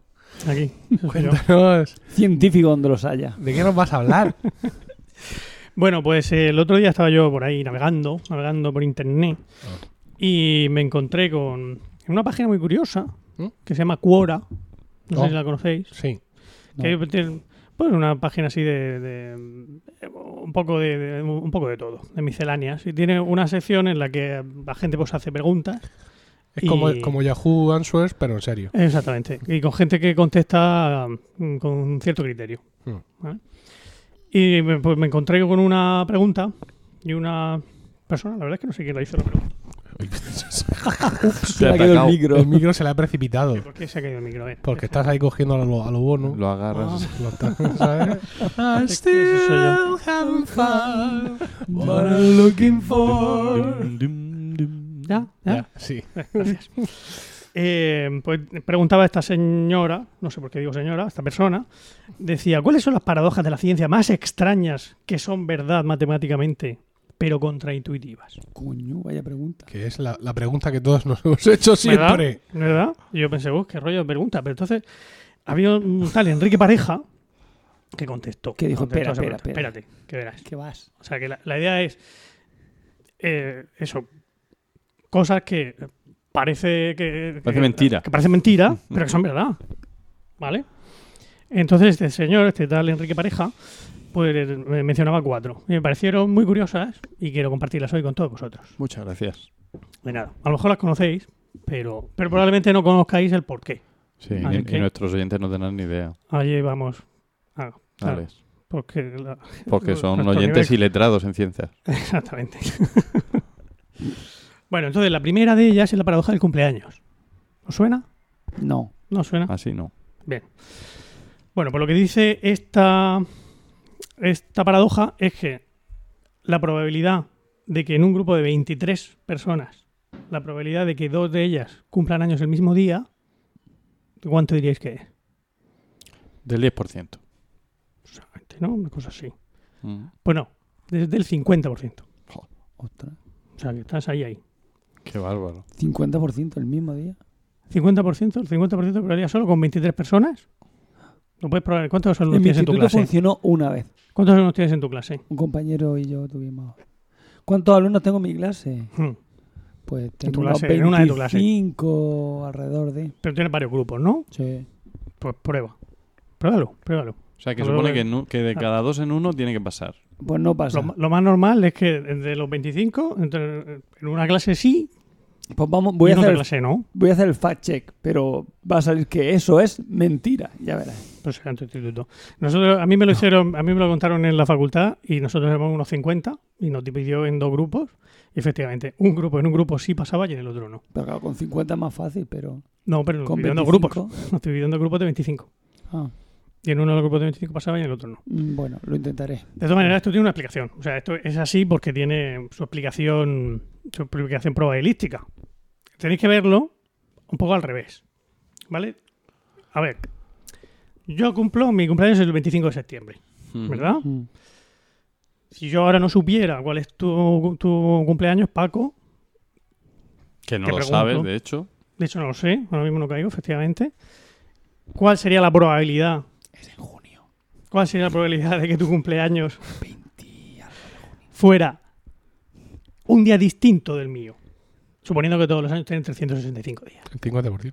O sea, pero- No. Sí, sí, es un día sí, de, ser, de ser un día distinto. Distinto del ah, mío. Ah, vale, vale, vale. Ni idea. Pues sería Hay 365 días. Uno de Pues, 34. Que sea distinto, sería cualquier otro día. Ujú. 364 Otro- días. Claro. Claro. O sea, sería en 364 entre 365. ¿Verdad? Sí. Una probabilidad muy grande. Muy grande. Vale. Ahora te añades tú. Digo, José, que yo sé que el tuyo es el 2 de agosto. Sí. Pero si no lo supiera, imagínate. ¿Cuál sería la probabilidad de que los tres cumpliéramos años en días distintos? Pues sería primero esa, 364 entre 365, y luego que tú no cumplieras ni cuando cumple Paco, ni cuando cumplo yo. O sea, 363 entre 365, Ujú. ¿verdad? Tendría que ser que cumpliera eso Una y por, esto. por la otra. O sea, multiplicamos 364 partido por 365 y por 363 partido por 365. Luego metemos a Emilio. Uy, Y así sucesivamente. Sería 363 partido por 365. Hasta que llegamos a mi hija, que tiene el cumpleaños el mismo día que tú, y ya paramos de hacer cuentas. que, que tranquila y también al lado. Bueno, efectivamente, fíjate, ¿eh? aquí solo somos siete, Siete, en esta y ya, casa ahora y ya se cumple. Pero bueno, pero si seguimos haciendo esta, si seguimos este proceso 23 veces con 23 personas distintas, Nos saldrá la probabilidad de que los 23 cumplamos en días distintos es del 50%. Matemática Por tanto- no es que lo cumplan en tu día, sino que entre ellos, lo, o sea, Entre haya todos dos, haya que entre dos. todos haya dos. Claro, Ah, claro, claro. No, no, no es que tus alumnos cumplan, haya uno que cumpla el 2 a de agosto también. que ¿no? yo. Si entre Ah. todos ellos tú preguntas, Ahora sí. a ver, ¿cuánto eh, cumplís en enero? Y te levantarás la mano dos o tres. ¿Cuánto cumplís? Y y vas viendo a ver si Ah, encuentras una pareja sí, sí, que sí. cumpla años el mismo día. Ah, pues sí. Lo voy y a hacer. dice que el, hacer. el número es 23. 23. En, en 23, con Ese- 23 es el 50%. Ese número, Sí. 23, ¿no? Es un Sí. número que está... No, el número ese eh, es un número... esto- sí, sí, sí. No lo vi. ¿No lo sabes? Mira. No. Con los dedos de la mano y los dedos de los pies, la polla y los cojones, todos suman 23. ya, partiendo de Es eso, un número mágico. partiendo de, de esa magia que acabo de crear, ¿vale? Ah, Y, y es, eh, eh, y ah, es- y es primo. pero a que sí, hay una película Sí, sí, incluso de un pavo que se vuelve todo loco ahí Sí, porque ve que el 23 está que el Está 23 mucho. es la respuesta al sentido del universo. Es de Jim Carrey. sí. Mm. Ahí, pues fíjate. Sí, es una película seria, no va haciendo el ganso, ¿eh? O sea, que el número 23 no te lo pierdas tú de vista. No te lo pierdas de vista. ¿no? Bueno, pues si llegamos a hacer- Aparte de identificar cuánticamente a cualquier hombre masculino, ¿vale? De una manera absolutamente precisa. Pues si llegamos, en vez de 23, somos 57, Sí. la probabilidad 100%. ya prácticamente el 100%. Prácticamente. El 99, mayor del 99%. Y eso que guía, ¿eh? Bueno, Fíjate. 365, más Increíble. o menos. ¿Eh? ¿Cómo os habéis quedado? sí, sí, sí. Bueno, Otra. esa es la primera. La segunda es la paradoja de Monty Hall. Monty Hall. Tampoco suena. No. No. No, pero ahora cuando la cuenta Yo la lo única paradoja que conozco es la de Dios no puede ser infinitamente justo, infinitamente bueno. Es la única. Pero Ah, esa no es esa es. matemática. Pero esa no esa es También- filosófica. También conoces la paradoja de la igualdad. Te la conté el, el último día. Que es verdad. Ah. ¿Cuál era, Diego? ¿Cuál era? ¿Cómo era? Mm, tal Va- vez la conozca, pero en estos Vamos a, momentos seguir no con me el pro- acuerdo. vamos a seguir con el programa, que ya llevamos muchos minutos grabados. Venga. Bueno, venga. Eh, pues la paradoja esta se basa en un concurso americano que había de. Pues parecido al 1, 2, 3. ¿eh? Entonces tenía Mm. una. Había tres puertas y detrás de, Ah, sí, ese igual es. detrás de una puerta hay un coche y detrás de las otras dos puertas hay cabras. O mm, la Ruperta. ¿Vale? O un mojón. Me gusta lo de las cabras. Eran cabras, en aquel, en aquel programa eran cabras. Y entonces el, el concursante tiene que elegir una. Deja la puerta que quiera. Y elige, imaginaos, la de la izquierda. Quedo con la de la izquierda. Entonces el presentador abre otra de las puertas, la de la derecha, la abre y muestra que detrás hay cabras. Y le dice al concursante, Ah, ¿está usted seguro? ¿Quiere quedarse con la izquierda o prefiere cambiar a la del centro? Bueno, ¿qué debe hacer el concursante? Quedarse con la de la izquierda. Quedarse con la suya. ¿Creéis que debe quedarse? No, Sí. cambiar el centro. Cambiar al centro. No, a lo hecho pecho. Claro que sí. Hemos no, venido no. a jugar. Pues estadísticamente debe, lo que debe hacer para tener más probabilidad de ganar el coche es cambiar. ¿Por qué? ¿Por qué? siempre. ¿Por qué? Siempre Yo debe lo sabía cambiar. ya. Siempre debe cambiar. ¿Por qué? Digo, sí. No sé, pero. Te Pero, lo, sabía, ¿no? Te lo lías. Vale. me lo dijeron. Te lo dijeron en algún momento. Pues mira, es el- la, la explicación es sencilla. Si os pone pesado, tendré, tendré que ponerme pesado yo, os advierto. Pero la explicación es muy sencilla. Y, y se basa en que primero el, el- el concursante abre una puerta, o sea, elige una puerta, y que el presentador siempre abre otra puerta. ¿Vale? No es esto que, que- que como pasa en el concurso de la tele, Claro. que a veces abren y a veces no abren. No, claro, No, claro. este siempre abre otra puerta. Sí. ¿Vale? La, la explicación es sencilla. ¿Cuál es la probabilidad de que hayas acertado en un primer momento y que la puerta que has elegido tú tenga el coche? Ajá. Un tercio. Un tercio. ¿Y cuál es la probabilidad de que te hayas equivocado? Dos tercios. Dos tercios. Total. Entonces, claro, Mm. cuando Claro. como el, el- el- el presentador sabe que en la puerta que él abre hay, hay cabras, Sí. la probabilidad de que el coche esté en la otra puerta es de dos Es de dos tercios, claro. No es a, mí, tuya. a mí lo que me. Lo que, yo donde me he quedado ha sido lo de las cabras. O sea, Sí, ¿en ¿no? qué momento el showrunner dijo, pues un coche y en las otras, pff, cabras? Cabras.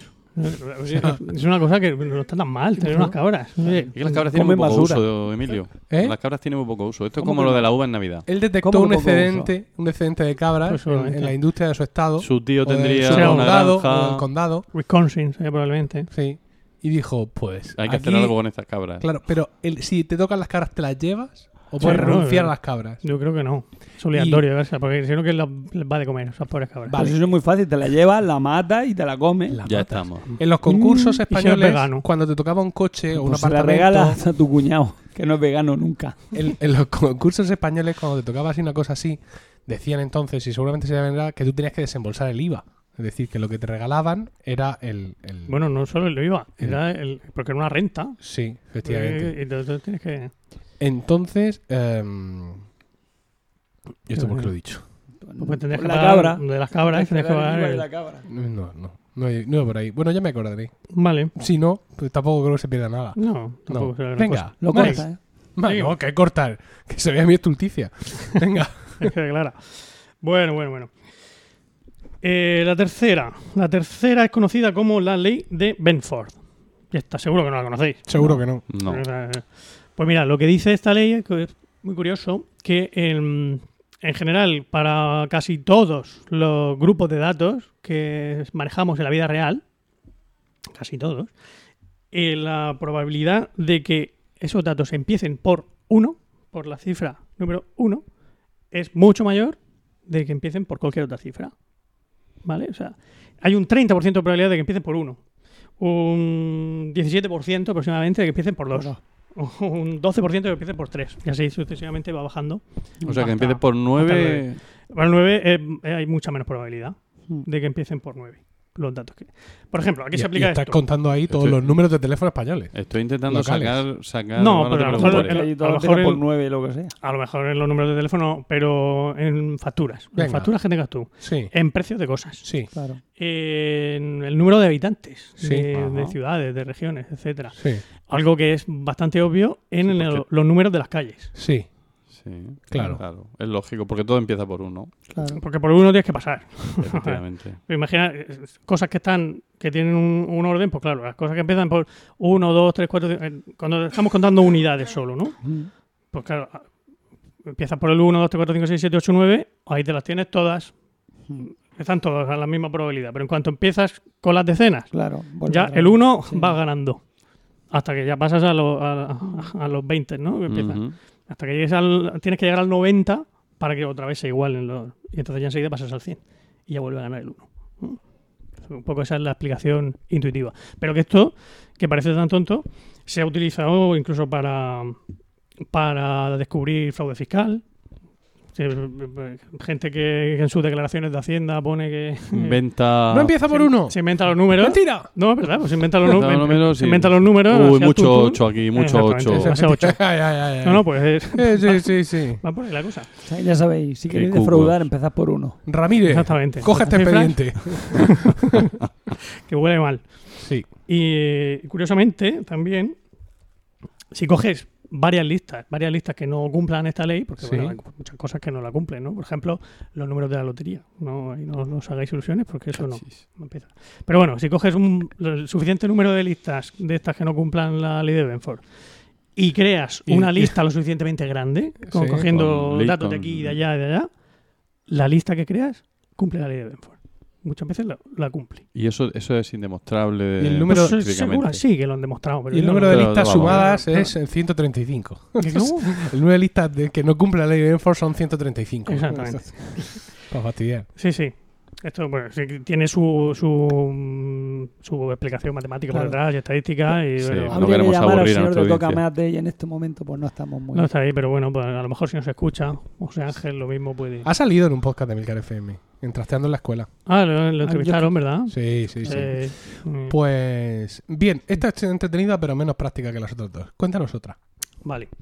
Esta, esta es ya la última. Ah. Sí, tengo poquitas porque de todas maneras, como Se ve que tú no defraudas, Emilio, porque no te ha resultado práctica esta última. No. Yo tampoco va. defraudo, no puedo. Fíjate, Yo quiero. yo de- declaro a la renta, ojo, no quiero que me ponga una medalla, ¿eh? pero, pero para que veáis, los ingresos de enlaces afiliados de Amazon, por ejemplo, y de un montón de sitios. Es decir, que yo pongo enlaces y si tú haces clic ahí, si te compras ese artículo o cualquier otro en Amazon en las siguientes 24 horas, yo me llevo un porcentaje. Hasta eso, que es, entre comillas, Indetectable. Completamente. de, de difícil rastreo. Bueno, de difícil rastreo no, porque yo pido que Amazon me lo ingrese en mi cuenta. Pero si yo le dijera a Amazon que en vez de ingresármelo en mi cuenta me lo diera en corticoles, es decir, Sí, sí. que me lo diera en mi Bueno, saldo Amazon, eso. No eso. Montoro no lo es. Bueno, pues yo me lo ingreso en mi cuenta y lo declaro. Madre mía. Y por todo eso me salió a pagar la última declaración de la renta. Y pagué. Como un Te va a cabrón. caer una Sí, inspección señor. fijo. porque Y no- pagué. no Y pagué. no Este está haciendo algo raro. Este Porque algo te está haciendo. Claro que sí. Cuando Así soy yo. Venga, Pues vamos muy a bien. Muy bien, Sí, Gracias, gracias. sí, gracias. Gracias. Tú- Bueno, no, gracias a ti, que me pagan mi sueldo. Tú sí que eres un patriota Gracias y no los de la banderita. ¿eh? Efectivamente. Hombre, lo que haga Eh, falta. otra otra eh, curiosidad sobre la ley de Benford antes de pasar a ella. Imaginaos que todas las eh, la Tierra ahora mm, de repente mm, doblara su tamaño y todas las dimensiones de todo lo que hay, de por ejemplo, es que las longitudes de los ríos y todo eso también cumple la, la- Y- la ley de Benford. Sí, Todo doblara su tamaño. sí. Pues el resultado al cambiar esta escala también cumplirá la ley de Benford. No se iría al 2. No. ¿Por qué? Porque claro, las cosas que empiezan por 1 se van al 2. Sí. Pero las cosas que empiezan por 2 se van al 4. Y todo lo que empieza por 5, 6, 7, 8 y 9, Se va a al uno. En el Dios uno. mío. por tanto, Es terrible. al Me cambiar, siento un poco también oprimido. volvería. Veo a este, pedaleo, Benford. Benford está, está con, con un whisky sentado en su, en, su, en su sillón esperando que el mundo Moviendo el vaso duplique su tamaño. lentamente. para Venga, ver- venga, os espero. Os espero, hijos de puta. Incluso podría decir en un Sí, momento dado, sí, ¿no? sí, sí, lo he dicho alguna Sí, vez. creo. bueno. Vamos a la cuarta. Benford. Benford. José Antonio Benford. Sí, sí, sí. Bueno, y el último es el de la banda esférica. Ese es muy breve porque veo que De, tienes Pérez, ahí- de Pérez Reverte. Sí, no, sí, no entiendo, Sí. no entiendo tu letra. Y encima tienes ese, ese estúpido cuaderno para zurdos. Me pasa, a mí me pasa un poco como a Rajoy, que no entiendo mi propia letra. Eh, bueno, la historia de esto es... Imaginaos que la Tierra es redonda. Imaginaos Imaginado. No, Pero imaginado porque no es que es redonda. redonda de José. Bueno, esa- Ah, que dice es completamente es esférica. completamente esférica. y achatada Es por los achan- polos. No, no, no. achantada por los polos. Olvídate de- del chantaje. Eh, Es que Puro, fuera completamente chantaje puro. esférica. Me lo ha pegado Emilio Cuarto. ¿Ah, sí? Sí, es una canción. Ah, eso es lo que dia- que... sí, Eso no sé a quién le había explicado. sí, le había. Shakira featuring Maluma. Maluma, que ha resultado ser un señor. Ah, Maluma es el machista ese, ¿no? ¿Es machista? Sí, señor eh, por lo visto era muy machista sus, sus letras y entonces alguien se ha dedicado a cambiarle las letras y Todas ponerlas estas son plan- terribles. Feminista. feministas. y- Pero todas las letras de los reggaetones son así, son Ya, ya, son- todo no sé cuánto, está mi cuerpo para esta parte, lo otro, dame con tu herramienta o no sé qué. Sí, sí, sí. sí. Sí. es todo un horror. Terrible. Sí. Eso es paradójico. Bueno, tenemos un, un planeta completamente redondo. completamente redondo y, y- y plano. Y Claro, plano. Olvidado de la montaña, de eh, Make Every Valley. Every Valley. Shall be exalted. Shall be exalted. sí. Pues eso, completamente plano, ¿vale? Una bola de billar, ¿te vale? Exactamente. Vamos. No, pero el tamaño de la Tierra, Joder. ¿vale? Que si no, no, no Vale, tiene gracia. venga. Y entonces a- em, le ponemos alrededor de bueno, como un cinturón ¿De Van Halen? en el. ¿Es un guitarrista? No, hombre, es una cosa... Una marca de, del Carrefour. El cinturón de Van De Halen esteroides, es una el cosa de que... Ah, ese de rodea. Es una movida, de, cinturón de de- deporte del Carrefour. es una movida como gráfica. No, no, no. Una banda, un cinturón de. De, de, de- De- de abrocharse Carrefour, el- Un cinturón de, de eso, de, Sí. de, de apretárselo. Venga, Por el Ecuador, ¿vale? Está bien, bien tensito. bien tensito. Bien, Ahí. bien ajustadito. Ahí. Vale. Eh, y entonces cogemos ese cinturón sí, y lo ampliamos un metro. un metro. Un metro nada más. Nada más. Ya, y luego lo ajustamos para que, Sí. que la esfera siga quedando en el centro. ¿vale? Sí, que- y repartimos el hueco para que esté uniformemente repartido todo alrededor del. Venga. ¿Qué espacio creéis que queda entre la superficie de la esfera y el cinturón? Pues un metro. Seríamos como que un metro. No hemos No, dicho que lo... Ha dicho en total de la, de la Ah, longitud del cinturón un metro. cinturón un metro. El cinturón ¿Qué lo espacio alargas un queda? metro. Ah, si ¿qué espacio queda? te- te ¿Qué, qué espacio queda? Pi. Tío, pero yo pregunto que cuánto, que cuánto espacio queda Pi. entre, Tío, pi. entre el Si fuera cinturón. pi sería terrible. Tengo dos respuestas más, que son N y E. O sea que... Déjame, os voy a dar opciones. ¿vale? Venga. Ah, Ah, vale. sí. Ah, vale, vale. Ay, sí, sí, Ah, sí. pensaba que era tumba abierta. No, no, no, eres un millonario, ¿no? ¡23! Voy a- Pues, ¿Pero lo habéis entendido? Sí, sí, ¿Lo sí. sí, ¿Es verdad? sí. Lo hemos entendido. No, no, sí. no, gracias. Es como el cinturón apretado que lo sueltas un poquito. Lo sueltas, y ese poquito que lo sueltas es un metro. Exacto. Lo reconfiguras todo Con para que respecto esté a los 30.000 equidistante. kilómetros que tiene de circunferencia la Tierra. Sí, 40.000. Venga, vamos. Entonces, 40.000. danos ¿Vale? opciones para que averigüemos Eh, qué espacio eh, queda. hombre, digo, ¿Seríamos capaces de pasar un folio ¿Sí? así entre, entre la, la- tierra y el cinturón? ¿Sí? ¿Seríamos capaces de pasar un dedo? Sí. Quizá. ¿Sí? ¿O un- una pelota de tenis? ¿Sí? ¿Qué creéis? Un folio. Un folio. A- a una de las ¿no? tres es buena, ¿no? Yo digo que un folio. Bueno, un folio de esos del perro. Esos que lo pones ahí, lo levantas y un galgo así. ¡Oh! o sea, esto consiste en que es una paradoja. Entonces, pues, La paradoja, pues una pelota, porque una si no- pelota de Porque tenis. si no me vais Una a pelota quitar, la gracia. Folio. Folio. Pero vosotros, ¿de verdad pensáis que sería una pelota de tenis? Tú Seguro. lo ves lo lógico, que es una pelota de tenis. No lo veo lógico, por eso respondo pelota de tenis. Bueno, porque sabes que es una paradoja. Porque es que sí sería efectivamente una pelota de tenis. No puedo de hecho, creerlo. más. ¿Por de qué? Hecho, de, de Ah, hecho, Dos pelotas de tenis. Incluso pues, quitando eh, la pluma esta. sea, 10 La centímetros. pluma que él tiene ahora mismo 16. y que solo nosotros podemos ver. A Esa, 16 sí, una centímetros, pluma, pijo. siento Ah, que se cae la defraudarte, pluma. no son estos. 16 centímetros, esto viene a ser 10. Sí, ¿no? Sí. Ya te gustaría. bueno, 16 Venga, centímetros. 16 centímetros. 16 Uy, Qué centímetros. número más decepcionante. ¿Sí? Sí, Podría haber sido 23. Pues tú has dicho que podíamos pasar un folio. ya. Pero para equivocarme, pues prefiero eso, un 23, un pi, un logaritmo neperiano Bueno, de ahora, algo. ahora os explico de dónde viene el número, si pues queréis. sí, pues 16, por mí pues, Pero- le pueden dar por culo. ¿Sabes lo que te quiero decir? Me voy a la mierda, ¿no? No, Pues ya que se empieza a. Imbécil. No, Cuéntalo. cuéntalo. Es divisible entre Cuéntalo tantas, para ese que dice es que no divisible entre tantas cosas, 16. Número ¿Sabes vulgar, la verdad. Son ¿Verdad? centímetros, es Muy bueno. 0,16. 0,16 metros. ¿Te, Venga. te gusta más? Bueno, ¿Eh? ¿Así? falta de pan. Bueno, Venga, saca Bueno, la fórmula. a ver, pero lo más sorprendente de esto es que da igual el tamaño de la esfera.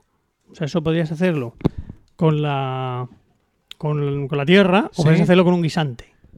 Si con un guisante hace lo mismo, también habría 16 centímetros de espacio. ¿Aumentando cuánto la longitud Un del metro, cinturón? siempre, un me- metro. Pero, ¿cómo voy a, a- a un algo? Yo tengo un, un guisante Sí. y lo rodeo con un.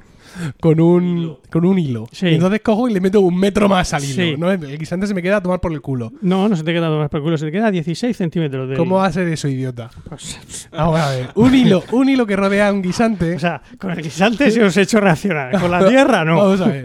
No, porque es como mi hija, no puedo calcularlo. Mira, un guisante mide nada, una Sí, mierda, una mierda, ¿vale? exactamente. Un trozo de hilo insignificante. Y ahora yo le meto un metro, Sí, metes un metro. ¿vale? Vale. Con lo cual Ujú. tengo un, un hilo de un metro Sí. y un puto guisante en el centro. Sí. La distancia entre el guisante y mi hilo, ¿cuánto es? 16 centímetros. Sí, eh, piénsalo. Ah, claro, verdad. porque tiene que rodear Ah, pero tú habías dicho metro 0,10. entero. Ah, sí, 16 centímetros. No, es verdad. Sí, metro. bueno, Es verdad, qué bueno, qué bueno.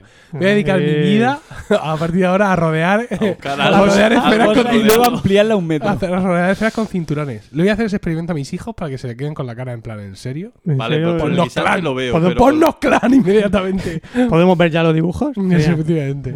Qué bueno, 16. Con Pues el sí. guisante lo veo, pero con la tierra sigo sin verlo, pero bueno. Pero son 16, ¿sí? Da igual, el tamaño de la Tierra, el, el tamaño de la Tierra da igual, no. El tamaño de la esfera da exactamente igual. Porque no depende del, del diámetro del- de la esfera que estamos hablando, sino ese metro que estamos incrementando, la longitud del cinturón, Claro. pues eh, al final el- lo que estás eh, incrementando, el, el diámetro del cinturón, lo estás incrementando en 1 partido por pi metros. Ahí es donde entra tu pi, tu querido pi. Sí, pi. Y al dividir 1 entre pi te da 0,32. Muchas satisfacciones. 32 centímetros que son de diámetro. Ajá. Y por tanto, de radio. de radio, radio, 16. claro. 16. Dios. Magnífico. ¿Cómo se llamaba ese señor?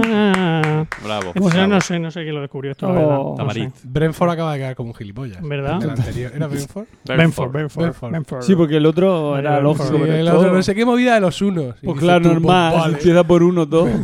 todo el guisante. Has descubierto la pólvora, hijo. esto- Menos mal que te esta para el final, ¿eh? Total.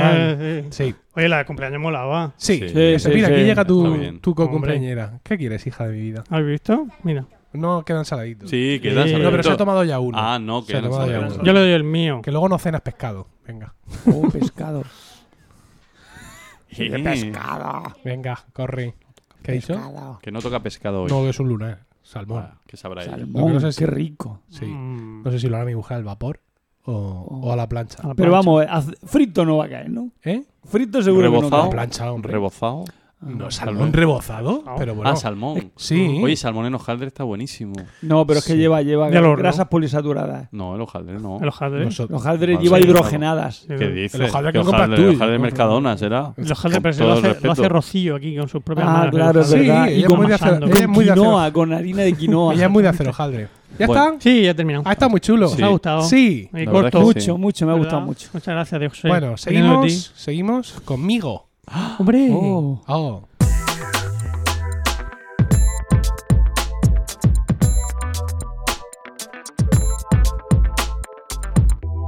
Sí, sí, y eh, voy a darle una réplica a Paco, una réplica que ha tardado casi un año en llegar. Paco Mm. nos habló en el episodio número 10 de Están locos estos romanos, nos habló sobre salir a correr. Lo recordaréis porque fue un episodio en el que estuve todo el rato diciendo a la gente que se arrimaran al micro, pero secretamente estábamos grabando con el micrófono de, eh, del portátil, ¿no? Entonces fue un episodio especialmente desagradable para los oyentes, más de lo habitual. Y yo voy a hablar de salir a andar. Ole. Como Sí. una señora mayor. Como una señora mayor, efectivamente. Todo parte. eh, ha sido curioso porque ya sabéis que yo mm, no, no hago deporte. Lo he dicho siempre, no es que me haya vana- vanagloriado de ello, pero lo he dicho. oye, pues Sí, sí, no hago sí, deporte. Pero eh, ya llevo un tiempo haciendo alguna cosa aquí en casa, así como algo de anciano, algún estiramiento, algún un poco de gimnasia sueca. Tengo una pesa rusa, un día os hablaré de mi pesa es una rusa. pesa una, rusa. una maravilla, una pesa rusa, es una cosa tremenda. Y ahora al principio de este curso me ha pasado una cosa muy parecida a la que le ha ocurrido a Marco Arment. Oh. ¿Tú sabes quién es Marco Arment? Yo no. Diego José. Sí, era un podcaster de, Sí, de Apple. sí. Como Federico Vitici, ¿no? Sí, muy parecido. Este es el es un podcaster, es un que me mola su nombre. uno de los fundadores de Tumblr y también el eh, programador de Overcast, que es una grandísima aplicación para escuchar podcast y seguramente, según Es las estadísticas, en la que un 30% de los oyentes de Romanos eh, nos escuchan. Porque empiezan Y- por uno. Y dice Marco, sí, dice Marco Arment que él ha llegado a la conclusión personal, ¿no? Que seguramente la cantidad de ejercicio que necesita un hombre de 37 años, que su edad no es cero. Ajá, Eh, él, eh. Ha, ha dicho, voy a, voy a sentarme aquí en, mi- en mi jardín, Sí, sí, sí, en el backyard, pack, y ya ¿no? llega a esa conclusión. Y me ha hecho gracia porque cuando vi su mensaje yo había llegado a una conclusión parecida. Y yo había decidido ya salir a andar. ¿Por qué salir a andar? Bueno, pues salir a andar porque es ¿Como lo- Rajoy andando rápido o no? Ahora te cuento. Porque, bueno, dado mi estado físico y mental, es lo que me puedo permitir. Sí, sí. yo Quiero no decir, haría- vamos a ser sinceros. Empecemos por ahí. Efectivamente, no vamos a hacer muchos más esfuerzos porque puede venir en una rotura de cadera y eso ya es sacrificio en el suelo con arma reglamentaria. no, hay, no hay vuelta ya. Entonces estoy saliendo a bar por las noches, ¿vale? Vale. Que, que refresca, que está, está muy bien. Por aquí, por nuestra cacareada zona norte, ¿no? Es una eh, cosa medio entretenida. sin y, naves, ¿no? y hay una cosa ahí, como una especie de fauna nocturna Sí. con la que me he ido cruzando y que quiero eh, poner en común con vosotros. Para empezar, yo he de definirme como este andador que empieza a andar, ¿no? Mm, Que empieza ahora. Para- me he encontrado con algunos y todos tenemos un escaso, eh, un escaso aprecio por el decoro. Eh, por ejemplo, yo llevaba el otro día, llevaba eh, una camiseta del Festival Internacional de Orquestas de Jóvenes del año Dios. 96, casi Dios. transparente. Yo me he hecho una del 92, he recortado el logotipo y me la he pegado en otra y es chulísima. Me voy a hacer una foto y la voy a mandar a Romanos Locos para que veas qué chula que queda. Vaya guapo. Llevaba mis pantalones de, de deporte de entrenamiento del Real Madrid, de ¿vale? entrenamiento. Pero de hace 5 millones de años. Ajá. Luego llevaba unas, unas zapatillas que mm, Nike, que dice mi cuñado que eso ya no tiene suela ni tiene nada, pero que a mí me van estupendamente, y unos calcetines cortitos de superhéroes. Dios. Y es cuando he ido mejor. Sí, ¿no? Que- Porque Cuando te en una, arreglaste. en, una, sí, en una de las primeras ocasiones llevé. eh, ¿Os acordáis de esa camiseta kaki que me llevé de Daroca? Una camiseta así muy grande que es color kaki. Que ya se, tengo un agujero que me, me descubre todo el hombro ya. ¿Vale? Es, es- sensualidad, ¿no? Se ve con el hombro, con el hombro al aire, ¿no? Como diciendo, Mm. uf, uf. Entonces, claro, hoy he hecho, hoy he hecho un desastre. ¿Por qué? Porque no aprecio lo que estoy haciendo, ¿vale? No, no me equipo. Yo cojo cualquier camiseta, la que sea, con mi pantalón ese del Madrid, porque llevo unos bolsillos para llevar el móvil y poder ir escuchando podcast, y tiro para la calle. Y ya me he encontrado con varios de nosotros que vamos así, ¿no? Quiero decir, estoy empezando a correr, mm, estoy haciendo esto porque más o menos me he convencido, me han convencido, pero como ves, mi sentido de la estética deportiva deja muchísimo que desear. Me recuerda un poco, porque cuando hablas de andar, eh, hay muchos chistes de, en plan, ah, The Walking Dead, aunque no signifique exactamente nada en concreto, ¿no? Mm. Pero me, me llama la atención porque cuando tú ves una oleada de zombies que viene, tampoco tienen un gran decoro a la hora de vestir, Claro, ¿sabes? eso, Quiero decir, eso porque parecéis. a ti cuando te convierten en zombie, tú vas como vas, Claro. ¿Cómo te pilla? como te pillan. Pero se estropea un montón la ropa de zombie. Claro, un desastre. Ha salido a bajar la basura, no sé qué. Aunque también he de reconocer que en algunas películas de zombies, y me dio una época por ver varias y series, cuando atacan los zombies parecen de Village People, porque está el albañil, el policía, el bombero, el no sé cuánto. No puedo decir el negro porque, claro, una vez que te has zombificado, el tema de la raza Ya, el color. deja que ya se pierde un no sé, poco. que no queda claro. Ya se pierde un poco la cosa ahí por, Oye, en en Walking Dead, ¿cómo se convierte en zombie? Es que no he visto nunca ni un solo episodio. que pues es? por el Es sistema una- tradicional. Es un Bocado de zombie. bocado de zombie. Sí, Ah. como, como de toda la vida. Va, bien, bien, bien. Sí. Bueno. Bueno, pues eso, ahí estamos estos. Entonces, claro, lo que pasa es que entras en un nuevo ecosistema, ¿no? Ese ecosistema nocturno donde hay otra gente. Están tus iguales, ¿no? Más o menos. Eh, el- luego, pues hay otra gente, la gente que va, que viene, algún paseador de perros, pero luego están los que han salido como tú a hacer deporte y rápidamente se establece un sistema de castas, porque el ser humano es muy de autoclasificarse y de segregarse lo máximo posible. Y si es posible, pues matarse un poco también, si te dan la oportunidad. Entonces tenemos, por ejemplo, em, otros andadores, pero que estos ya van un poco más tal. O sea, ves gente que llevan... Tú vas andando rápido, vas a ritmo, ¿no? No vas a ir... pe, pe, pe. Pero hay otro que va andando que eso ya es marcha. Te pasa y Sí, sí, notas sí. el aire. Sí, sí, sí, sí. Y además se va equipado, o sea, ves que hay una conjunción, ves que se ha puesto ropa de deporte, que no es que ha dicho, oye, que voy a andar, y conforme iba se ha ido a la calle. Eh, Tiro a la basura y Sí. sigo, ¿no? Alguna cinta, alguna cinta de cardio, de estas que se Oh. ponen así por el pecho, ya es un, es un andador wannabe. Este va a echar a correr cuando te descuides. Sí. Si tú si lo alcanzas en la vista, ves que en un momento dado, echa el tío a correr, ¿vale? Entonces, ese, mm, ese no repara en ti, No, ¿vale? Eres- Pero luego está la gente que corre. La gente que corre y que es curioso porque cuando yo me encuentro con gente que corre siempre venía en el sentido contrario al mío. Nadie me ha pasado por detrás. Mm. Con lo cual tienes la oportunidad de ver sus caras de desprecio. O sea, porque te ven y automáticamente piensan, no eres tan mayor como para tener que ir andando. pero que eso lo ves claramente, ¿no? O sea, como si fuera un luminoso de, de los estos que dicen, Sí, siguiente parada, siguiente parada, no- igual, ¿no? Entonces van corriendo, a veces incluso para aumentar su desprecio por ti, van hablando, van en parejas. Pues tú eso no lo puedes ni pensar. O sea, si tú fueras andando con alguien, no podría, el resuello no te da. ¿Sabes? Y estos dos cabrones van corriendo y van hablando. O sea, Joder, entonces te miran, te humillan, por supuesto, equipación top, y tú ya te quedas ahí como diciendo, pues pueden tener que empezar a andar por otro sitio. que, que no sea este. Para no ¿no? molestar a estos señores. Claro, porque además siempre hay gente que aunque ellos piensen que tú no eres suficientemente mayor para ir andando, si es que los que van andando tienen que ser los más mayores, estos son más jóvenes, ¿no? Que tú. Con lo cual es un poco una presión ahí, ¿no? Es decir, Sí, hay como un de- es una cosa también desplazarte, o sea, que te, que te sientas ya arrinconado. sí, sí, sí, sí, sí. Y aparte, como ellos van corriendo, eres tú el que te tienes que apartar. Claro, porque hay- al ir a menor velocidad tienes más capacidad de maniobra. Sí. sin contar con la energía cinética que por tu volumen generas, ¿no? Porque luego todo eso también hay que moverlo, ¿no? Y te tienes un, un poco ahí. Pero claro, las humillaciones no han cesado ahí. Porque tenemos lo que yo denomino The Walking Yayo. The Walking Yayo es una categoría que no sé si estará muy extendida, que son personas ya, digamos, definitivamente mayores, gente por encima de 60 años o que al menos luce, ese aspecto, pero estos son profesionales de andar, ¿vale? Estos les han dicho, usted tiene que andar no sé cuánto al día si no va a caer como una gorra. No es un señor o una señora que está en su casa y dice, pues yo tendría que moverme. No, no. Es gente a la que ya se lo han prescrito y que ha dicho, aquí, a andar.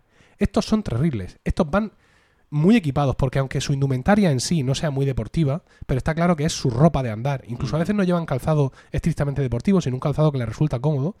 Pero van en grupos, lo cual les permite acosar con más facilidad a, Mm. a andadores individuales como yo, ¿no? De- de- sitiarnos, eh, en fin, un poco como las llenas, ¿no? Como este tipo de- Y aparte, son muy pros en cuanto a otro tipo de indumentaria que es la señalética. Van con eh, luces, llevan, por ejemplo, chalecos reflectantes, y claro, te hacen pensar un poco. Quizá debería yo ponerme un chaleco Mm. reflectante. Pero claro, yo no me veo con los calcetines de superhéroe, el pantalón del Real Madrid, la camiseta que aquí rota y un chaleco encima. Pues es lo que te Por- falta. Ya, pero es que estoy a nada de que se me pare uno y me dé un euro. ¿Sabes? Eh, pues mira, O de incluso de que una pareja de la policía local, ¿dónde vas? ¿Estás bien? ¿Tal? ¿Vives por aquí? ¿Sabes? Estas preguntas que se le hace a la gente que no sabe si rige muy bien y que yo tenga, mire, que oiga, que llevo un Apple Watch y un iPhone, por favor, que, que aquí, hay- aquí hay un, No, tengo- no corro peligro. hay un estatus, eh, que aquí hay un estatus, eh, que no soy, que no soy un homeless ni nada de eso. Y ya lo último que me encontré, y esto fue una imprudencia mía, porque decidí, claro, en un momento dado, mm, yo ando 20 minutos, no os penséis que ando más. Mi reloj está muy contento conmigo, porque me muevo, tal, hoy has hecho no sé cuánto, me jalea, ale, ale, venga. Y lo, se lo comunica a otros que tienen otros relojes y, y me animan. Ellos, ellos cabrones que a las 7 de la mañana tienen todos los círculos de actividad completos porque han salido a correr como gamo. Cuando yo por la noche ando 20 minutos me dicen, eres un campeón. ¿Sabes? El, el Apple Watch este de los huevos avisa al otro, mira, ha completado un entrenamiento andando. Entonces, el David Isasi, el Gerardo Rato, todo esto gracioso. Muy bien, estás que lo rompes. O sea, venga, dices que, que es mayor, hay que, hay que animarle. Bueno, pues todo esto. Entonces yo, claro, me aburro un poco. Porque por primera vez, pues sí, tiras para el río, más para el norte, son 20 minutos, 10 para ir, 10 para volver, pero hay un momento en que, por ejemplo, si vas muy rápido, y hay noches que, que le pego, pues se te acaba el recorrido y ves que llegas otra vez a tu casa y que te quedan todavía 5 minutos. Entonces he ampliado, he ampliado hacia la zona noroeste, ¿vale? Que es una zona que aquí, digamos, lo que está entre el ciudad residencial 6 y el 5, que están más o menos sin urbanizar, calles muy amplias, solares muy vacíos, poca circulación. Uh, ¿Y ahí qué hay? Patinadores. ostras. Sí. Los patinadores, esto es otro rollo completamente distinto. Sí, sí. ¿Por qué? Bueno, los patinadores van en grupo. Los patinadores suman casi todas las, todas las virtudes de todos los demás grupos. Van en grupo, Sí. van muy animados entre ellos. Mm. Hablan, bueno, llevan una indumentaria absolutamente espectacular. Sí. Llevan eh, luces de todo tipo. Incluso los he visto que las ruedas de los patines son en sí luces. Qué bonito. Y luego, aparte, van elevados sobre el, el horizonte por el Por- tema del el patín, con lo cual no reparan en ti. Son un poco élficos. Sí. Y son increíblemente atractivos. ¿eh? ¿ves? Todos. Sí. Pero- Todos son y- jóvenes, jóvenes. Sí, sí, pues son todos con unos cuerpazos espectaculares. Sí. Incluso cuando pasa alguno o alguna que está pasado de peso, evidentemente, aún así te parece mm, egregio, te, parece un dios. O sea, lo ves ahí, ¡guau! cómo se mueve. Ah, De de pronto se agacha, de pronto levanta así un pie y se queda patinando sobre un pie y le dice al otro no, que no sé qué, que le ha comprado una tuerca Shimano y no sé qué que le hace. Que si se la puede poner o sí, quitar no sé, están ahí y, van y tú Sí, andando, Fluyen, fluyen. andando ahí eh, a punto de ahogarte en tu propia saliva. Mm, Y esto te pasa en Baralog, auténticos semidioses. E insisto, la principal humillación deviene en que no reparan en ti, Ya. porque su horizonte de visión está por encima. sí. Entonces es cuando más ínfimo te sientes. El mayor desprecio. Sí.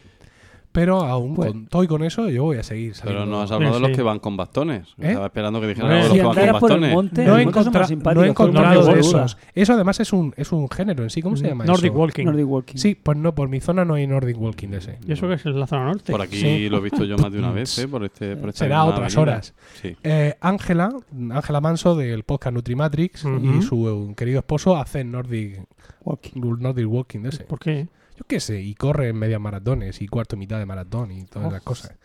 Entonces, pues sí, me he encontrado ahí un entorno más o menos hostil. Vale, pero. Cuando todo eso se junta, como me pasó a mí el otro día, que también salgo a andar, cuando porque ya no salgo a correr, fue de hablar del tema y dejarlo. No, no corro ya. Saturn no para de ofrecérmelo y yo, Saturn, que no, que no insista. Ahora que me he puesto yo ahí, he hecho un, Bueno, que un te- volveré a salir, pero así como cosa esporádica. Es que estoy cuidando ya mis cartílagos. Claro, yo como, No. como en una rodilla no tengo. Mm, Pues entonces puedes correr. que no. No. ¿Eh?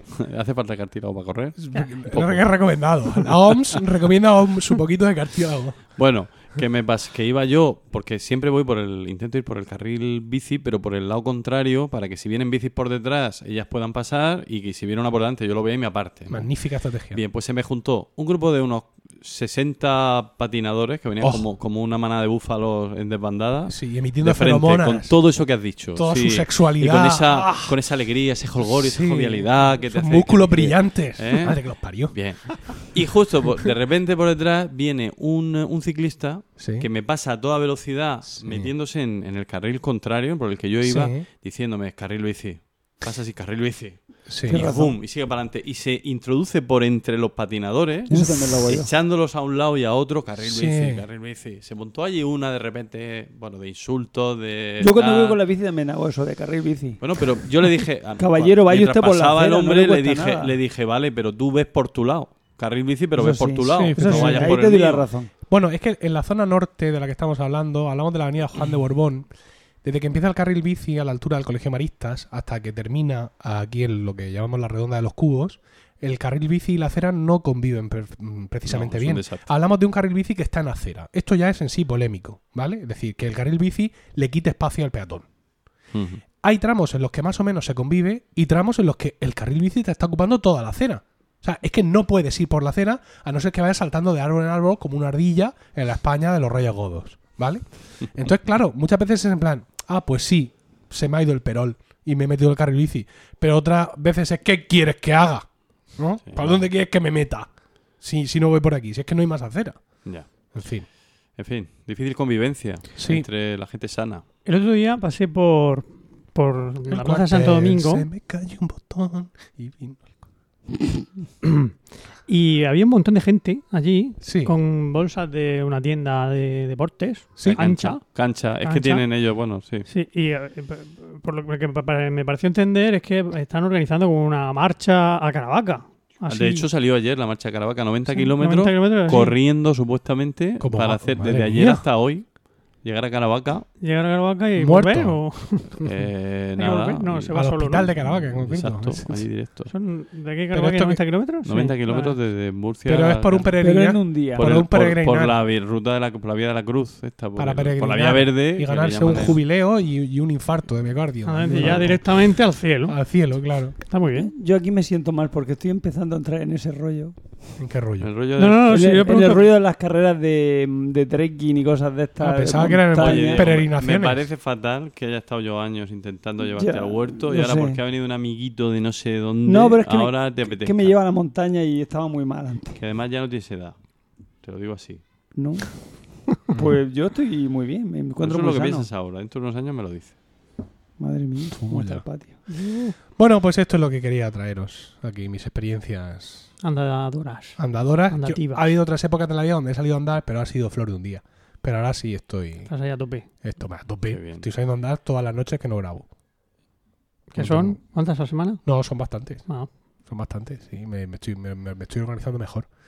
Y, y lo noto, quiero decir, la noche que no salgo a andar, lo noto, lo noto bastante. Yo te puedo que- decir que- que yo tengo comprobado que la semana que salgo tres veces a andar, fácil puedo perder, con, llevando cierto control de la dieta, medio kilo, fácil, sin problema. Si no salgo a andar, me quedo igual. Hmm, O sea, que, el- que la hora, yo es que salgo a andar ando una hora, una hora y cuarto. Dios, Pero... No sé, Maguel casi ya. claro. Ah, yo corría 40 minutos y el equivalente es, co- es andar una hora y cuarto eh, en Mm. cuanto a consumo de calorías.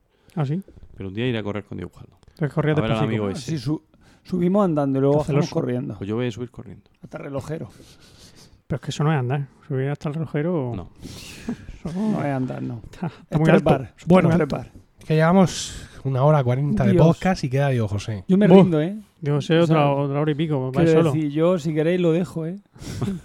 que me vaya más... Bueno, voy a hacerlo No. lo más rápido posible. Resumidico. Y a ver lo que pasa. Venga, empezamos, Diego. Vale.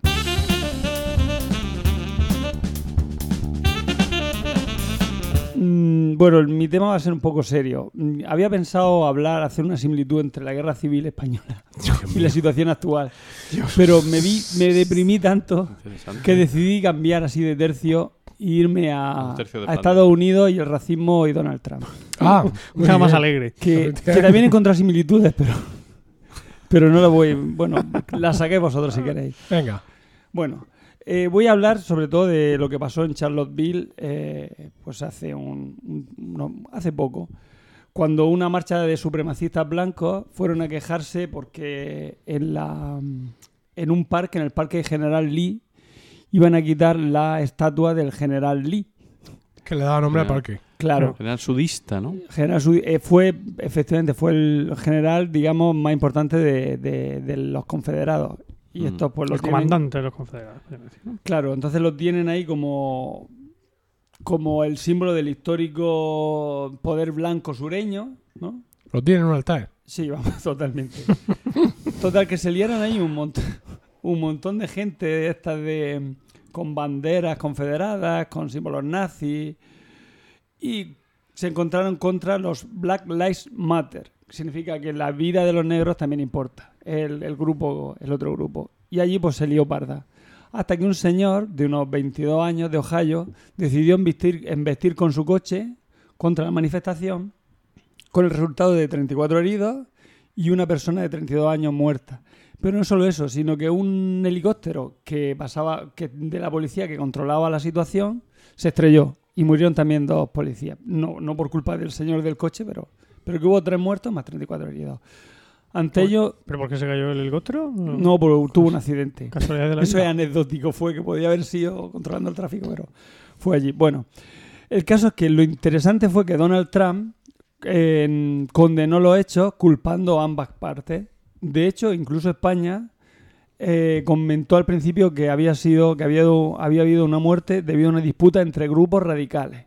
O sea, igualó a, a, los- a las marchas de sudistas, o sea, supremacistas, perdón, de supremacistas blancos con los mm, con los Black Lives Matter que son de carácter izquierdoso o izquierdo muy izquierdista, pero bueno, al fin y al cabo, en fin. Entonces, eh, luego lo medio lo solucionó Ivanka Trump diciendo, bueno, el tweet que concretamente puso Donald Trump fue condenamos este, este indignante manifestación de intolerancia, odio y violencia en muchos lados, o sea, que venía de muchas partes, vamos. Menos mal que Ivanka Trump luego lo solucionó diciendo que condenaba a los supremacistas y a los neonazis. Pero, mm, La frase Ivanka Trump lo solucionó mm, ya dice mucho. ¿eh? O sea, y si no, no, no, sí. que sí. Ivanka Trump mm, reconduzca la política interior de Estados Unidos es Una cosica. encomiable. Luego, para arreglar la situación, vino David Duke, que es el ex líder del Ku Klux Klan, y dijo que los manifestantes iban a cumplir las promesas de Donald Trump. O sea, de recuperar de vuelta el, su, su- El poder su- para los nuestro- blancos. Dice, vamos a recuperar de vuelta nuestro país. Entonces, ellos está. venían, ellos venían a eso. Ellos venían a, a su rollo. Um, Pero, bueno, las promesas de Donald Trump se supone que es recuperarlo de manos de los extranjeros, ¿no? De que se vuelvan las fábricas allí, que la, dicen, no de los propios contra los negros americanos, ¿o sí? Es que para ellos los negros deben de volverse a África. Efectivamente. Ah, Independientemente ¿Pero para los supremacistas o para Igual que hacen otros que se remontan al siglo XVIII Sí, y tal. Vuelve a tu Sí, país. si- si todo Y esto lo- pues si yo todo soy esto americano de ocho generaciones. Después. Ah, vale, vale. Porque voy a hablar de la historia del- de los negros y los blancos en Estados Unidos. Bueno, lo voy a hacer muy rápido, ¿no? Venga. Eh, bueno, eh, lo- el problema que tiene es que los supremacistas en Estados Unidos han crecido y se han envalentonado gracias a los planteamientos xenófobos del propio Donald Trump. ¿no? El concepto, por ejemplo, de alt-right, o sea, la derecha alternativa, ha salido de las cloacas en la actualidad y, en fin, y incluso Steve, mm, no sé, bueno, el estratega del Bannon. jefe del presidente, Steve Bannon, si es que no, no entendía mi letra, Steve Bannon, no sabía si era Ramón, digo que a Ramón no va a ser, es Bannon. Bien, estratega de, de esta es un, Ex. un agitador de, Ex, ex, este tipo. ex estratega. Ex. Bueno, Es este fue el estratega. estratega de la campaña, luego era asesor del presidente y es uno, quiero decir, todo el círculo interno del presidente, los cinco o seis tíos que estaban en, que son sus manos derechas, lo- o que lo eran los tres primeros meses, todos están en la puta calle. Así, así, así funciona el tema. Bueno, Y este ahora se ha radicalizado más, el Bannon. Ha vuelto al, al blog eh, Ah, supremacista supremacista donde estaba e incluso está, mm, digamos, está metiendo baza, él y su grupo de influencia, en las, en, en las elecciones de senadores en Estados Unidos. Es decir, ahora mismo, por ejemplo, hay en un, en un estado donde se, se ve quién se va a presentar a senador de ese estado por parte del Partido Republicano, hay un candidato que es de Bannon, por así decirlo, y otro que es del propio partido. O sea, que está la cosa ahí digna. No, si todavía vamos a echar de menos a, a Trump. Vamos a, vamos a tener a Trump como el moderado. A Trump no sé, pero a Bush, desde luego que sí. Bueno, mm, otra cosa también curiosa fue cuando le pregunté a un periodista a Donald Trump que qué le diría a los supremacistas que habían entonado cantos en su apoyo. Él, digamos, que hizo el moonwalk. Se fue para atrás y no contestó. Eh, el- sí, mm, ahora lo que yo quiero... Bueno, voy a la- lanzar una pregunta. ¿Qué es lo que ha cambiado en la América de Trump desde que ha llegado Trump? Pues no ha cambiado nada, porque si te fijas, no ha podido sacar adelante el... el el Apple, el, uy, El Obamacare, no, el bueno. Obamacare. el Obamacare no ha podido sacar adelante todavía el muro, no se sabe si ha salido, pero, por el- pero ha cambiado todo, porque el racismo es más patente en el día a día. Hay comentarios, por ejemplo, la anécdota de típica señora que está en una oficina y su jefa es mexicana y le pregunta, oye, ¿tú entraste ilegal en el país? Cosas así como diciendo, me estás quitando mi, mi puesto. Pero ese no es el problema, el problema es que la Unión Europea y Rusia están aumentando, digamos, lo que es su el- el- la xenofobia eh, con cosas como pues, bueno todos sabemos no hace falta que lo, lo conozcamos o sea está en Alemania ha ganado ha- perdón ha ampliado su Sí. un partido Resultado de. un partido muy de derecha Ha entrado por primera vez en la. Desde la Segunda Guerra Mundial ha entrado en el Parlamento, en el Bundestag. Un, un partido de ultraderecha. Qué bárbaro. Y bueno, yo lo que veo es eso, mm, que se ha llegado, digamos, a un clima de posverdad. Eh, la famosa posverdad, o sea, los hechos alternativos, en lugar, hablar de posverdad en lugar de hechos eh, alternativos, ¿no? Eh, o el hecho alternativos en lugar, perdón, de mentiras, cuando en- realmente, por ejemplo, en política que a ti te diga, no, es que está cumpliendo con lo prometido, es como si fuera algo excepcional. No, este tío es bueno porque está cumpliendo con lo prometido, cuando debía ser la, la realidad, ¿no? Eh, incluso mm, los que no somos, digamos, la gente un poco más mm, tibia, eh, si llama racista a un racista, lo está insultando. Y hay que utilizar palabras como intolerante, fanático, en vez de racista realmente.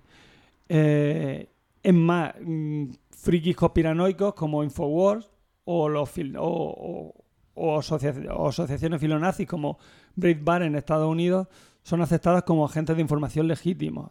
O sea, Llegamos incluso... ese era el blog de Steve Sí, ¿no? ese es el blog de, de Steve. Pues eso, mm, llega, mm, digamos que al periodismo incluso está llegando ese, ese em- emponzoñamiento de la, de, de- de- de- de la ultraderecha.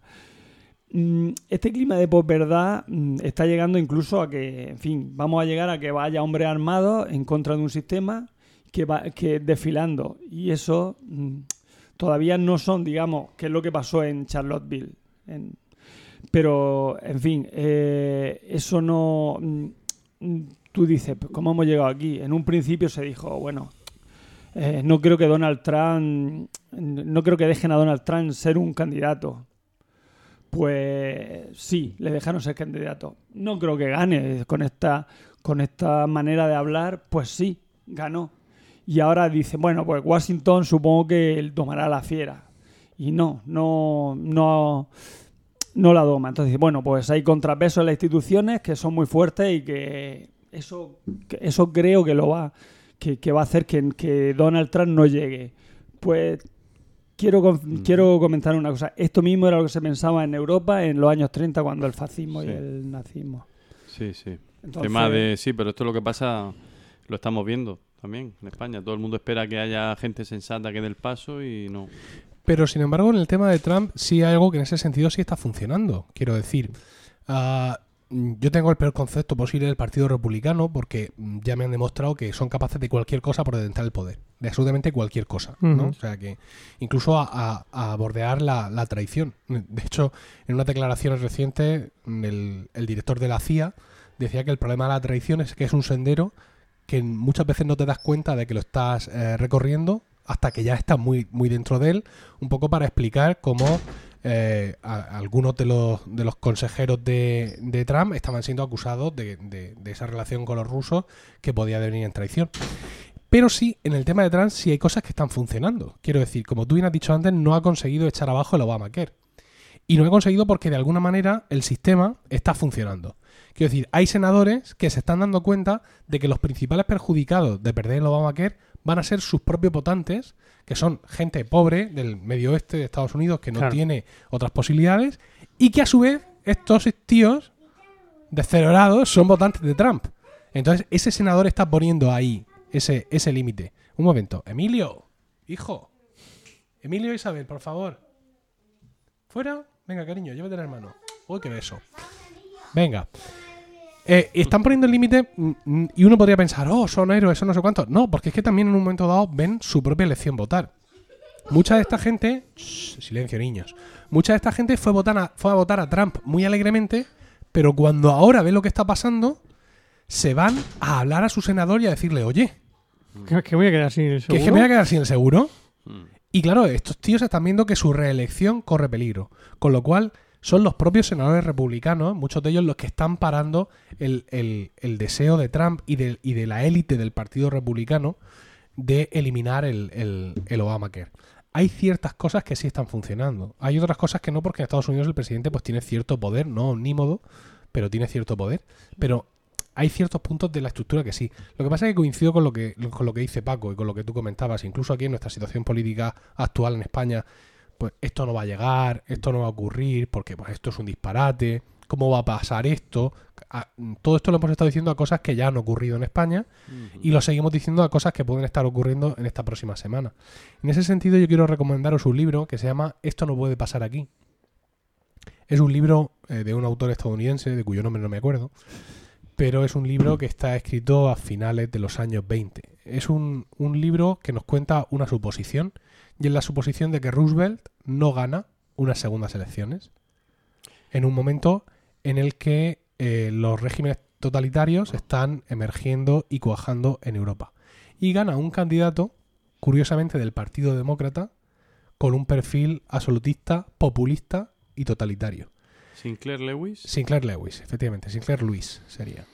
Entonces, en el libro empezamos por un esto no puede pasar aquí y el, el- el ascenso al poder, eh, que, que es muy inmediato, al poder absoluto, que es muy inmediato y muy rotundo de este candidato una vez que gana las elecciones, aún con todo esto ya instaurado, la gente sigue opinando que, bueno, mm, o sea, no pasa nada, pues sí, pues unas palizas, un grupo, pa- una policía paramilitar, un no sé qué, pero bueno, en fin, tal, Sí. tal, siempre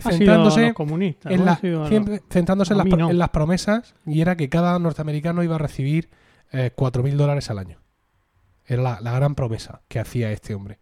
Y además, conforme va avanzando el libro, es curioso porque cuando los propios defensores del régimen mm, hablan, hablan cada vez de una cantidad más inferior. Pasa a 3.500, pasa a 2.000, y y ese dinero es el que iba a hacer que las clases pobres emergieran y que pudieran mo- montar sus propios negocios y mirar de tú a tú a todos los señoritos que les habían estado ninguneando. Es un libro súper curioso, muy interesante, difícil de empezar a leer, porque es una literatura de la época, el estilo es, es denso y es en plan, ¿qué me estoy leyendo, Dios mío? ¿Sabes? ¿Dónde no, no- no aparece ningún superhéroe aquí? No hay dibujos tampoco. Es, es difícil de empezar a leer, pero yo os recomiendo que perseveréis. Y es, atención, el libro en el que se basa la serie de televisión V. V. V. Ah. Los lagartos, sí, sí. Diana. Diana, tuvieron la, la idea de, hacer- de pasar este libro a una serie de televisión y los productores ahí estuvieron viendo y pensaron en los 80 que, digamos, hacer una serie, digamos, fiel reflejo del libro no iba a resultar creíble para los televidentes.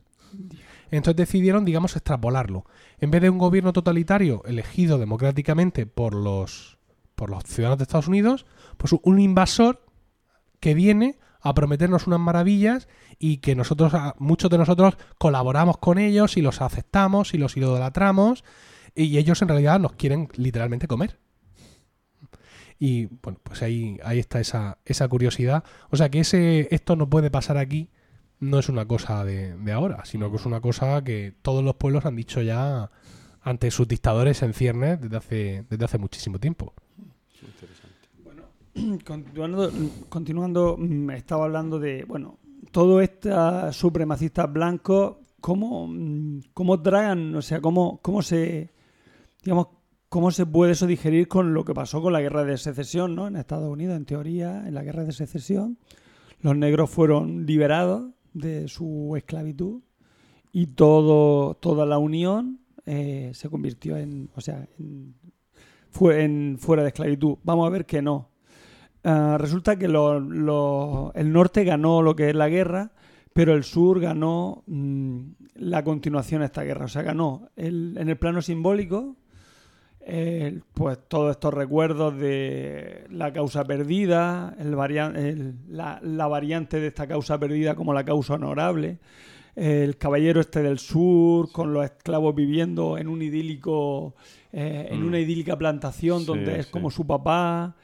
Eh, en fin, no hay, so- solo hay que ver la película Lo que el viento se llevó, eh, que lo plasma muy bien y, y realmente mm, todos sabemos que no es cierto. De hecho, hasta Charlotte, hasta Charlotte en 2015, la parafernalia confederada, digamos que estaba presente en muchos estados del sur.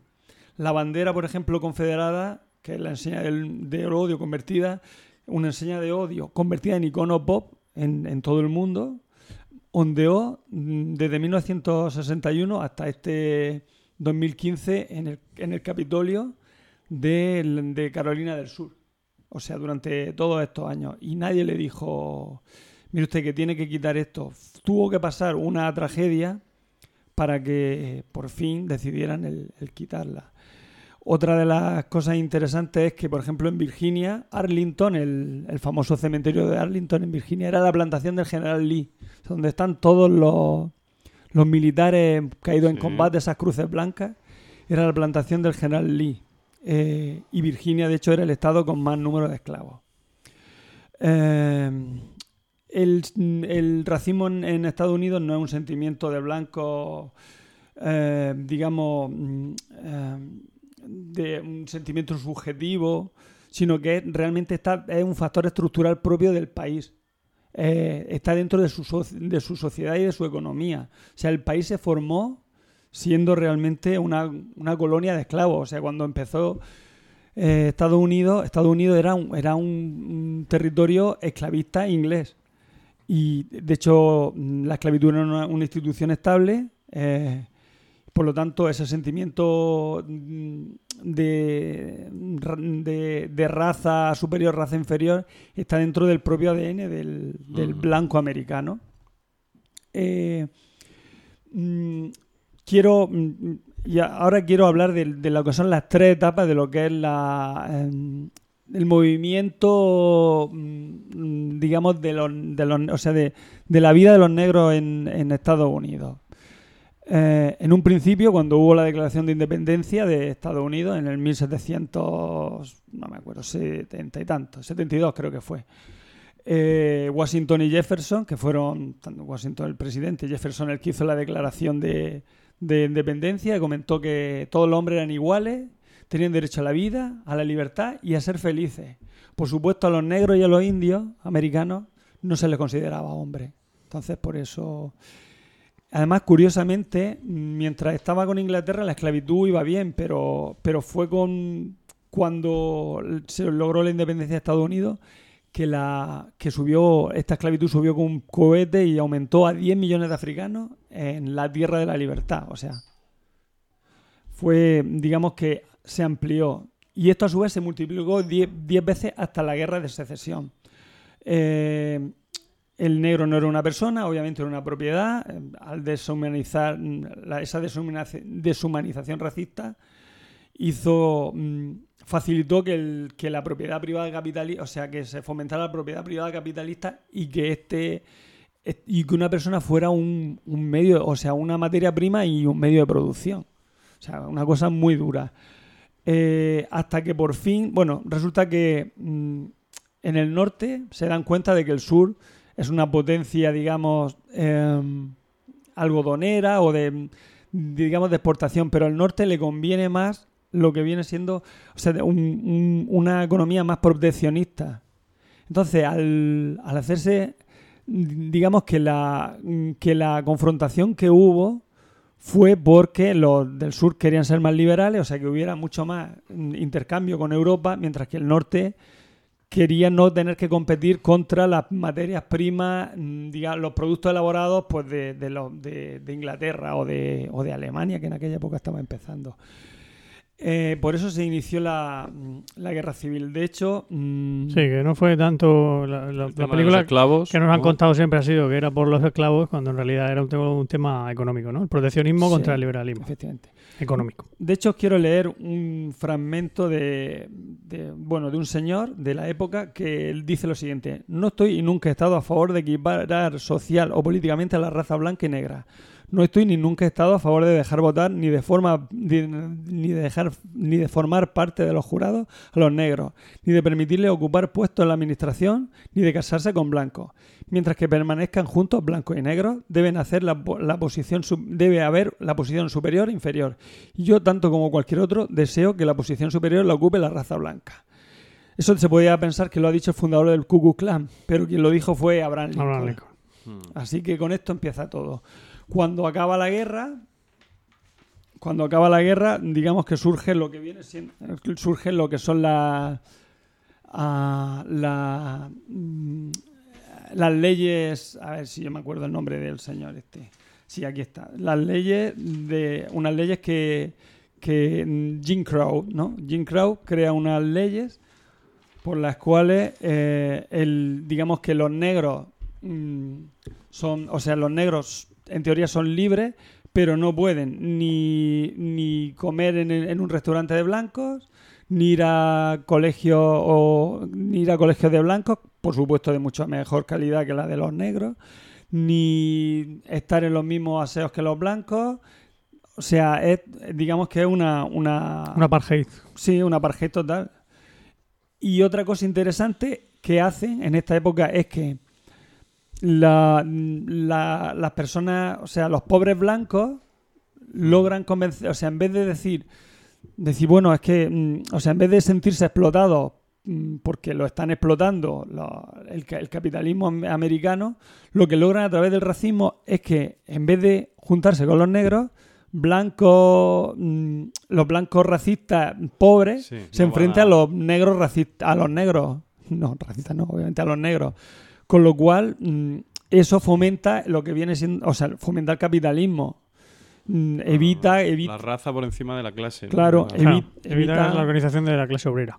evita, efe- efectivamente. Eh, es más, eh, bueno, mm, la tercera parte, esta sería la segunda parte, que es la, la etapa, la, etapa, la etapa de Jim Crow. La tercera parte es lo que se conoce como la etapa de la falsa sociedad por racial, que bueno, todos sabemos que en los años 60 va a haber una, un movimiento de, digamos, de, o sea, de que los negros quieren quieren obtener derechos Sí, y, los y allí aparece pues Malcolm X, aparecen las Panteras Negras, aparece por ejemplo ¿Es Malcolm X o es Malcolm 10? Lo digo porque ahora con el nuevo Es iPhone X. estamos en las mismas. Es este Malcolm sí era X, X, ¿no? este Ah. X. El nuevo iPhone es iPhone 10, ¿eh? Quiero decir. Ah, sí. Sí. Vale, vale. Aunque hay quien dice que es una batalla perdida.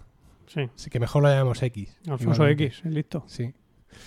Bueno, pues mm, con esta, digamos que mm, tras esta mm, emancipación de la cual, si te fijas, Malcolm X fue asesinado, eh, que era, digamos, el- lo- los principales líderes radicales negros fueron asesinados. Pero es que encima un líder, digamos, moderado como es, es Mar- Martin Luther King, también fue asesinado. O sea, acabaron con eh, los supremacistas blancos o, o el sur realmente acabó con, con el movimiento con el movimiento negro no sé si con la aquiescencia o no de, de- del resto de, de estados de Estados Unidos y en la tercera etapa la etapa de la sociedad post-racial mm, digamos que lo que se hace es los negros siguen siendo, mm, aunque te digan que, que ya se ha superado esto, que son iguales, pero bueno, te encuentras con que los negros son la, mm, el mayor número de delincuentes está en la raza negra o latina. El mayor número de desempleados y a quien más le ha afectado la crisis económica en Estados Unidos ha sido la raza negra o latina. El... Sí, pues son los pobres, obviamente.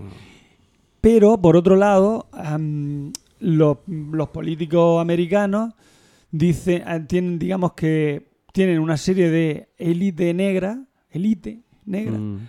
que les sirve como, como coartada. Pues, sin ir más lejos, Colin Powell, el general Colin Powell, que participó, era participó en la guerra del Golfo, con Dolisa Rice, Sí, secretaria luego- de Estado con Bush, todos estos republicanos. Todos los deportistas negros que, que, en fin, que hacen que parezca que es una sociedad más igualitaria de lo que realmente es. Efectivamente, cuando realmente es una sociedad. Yo, de hecho, yo viví. mm, Yo, bueno, he estado dos veces en Estados Unidos, no tengo así mucha experiencia, pero en una de las veces fui a trabajar para una cosa que se llama House for Humanity, que era construirle casas a los, a los a negros que vivían en, un, en, barrios desfavorecidos allí en, en- bueno, en, la capital de, Connecticut, que es Hartford.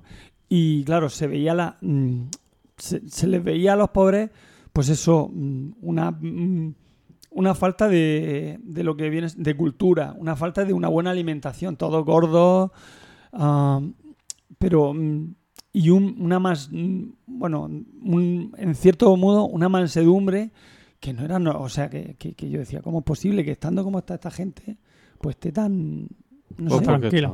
tan tranquila y le daba igual, teniendo su pollo frito y tal? Exacto, porque tenían pa- comida barata y Y grasita. televisión, Eh, pues pan y circo. Pues eso, básicamente eso es lo que quería comentar, cómo, cómo la, la sociedad, digamos, el capitalismo americano ha fomentado mm, que esa esclavitud se venga manteniendo a lo largo de los años y que en la actualidad siga manteniéndose así. Y Donald Trump sea capaz de ganar elecciones porque los negros o no votan o no, le o no pueden votar o no les interesa votar. Porque claro, para eso pues tienes que tener un padrón, tienes que tener un- una situación, unas ganas de levantarte y votar.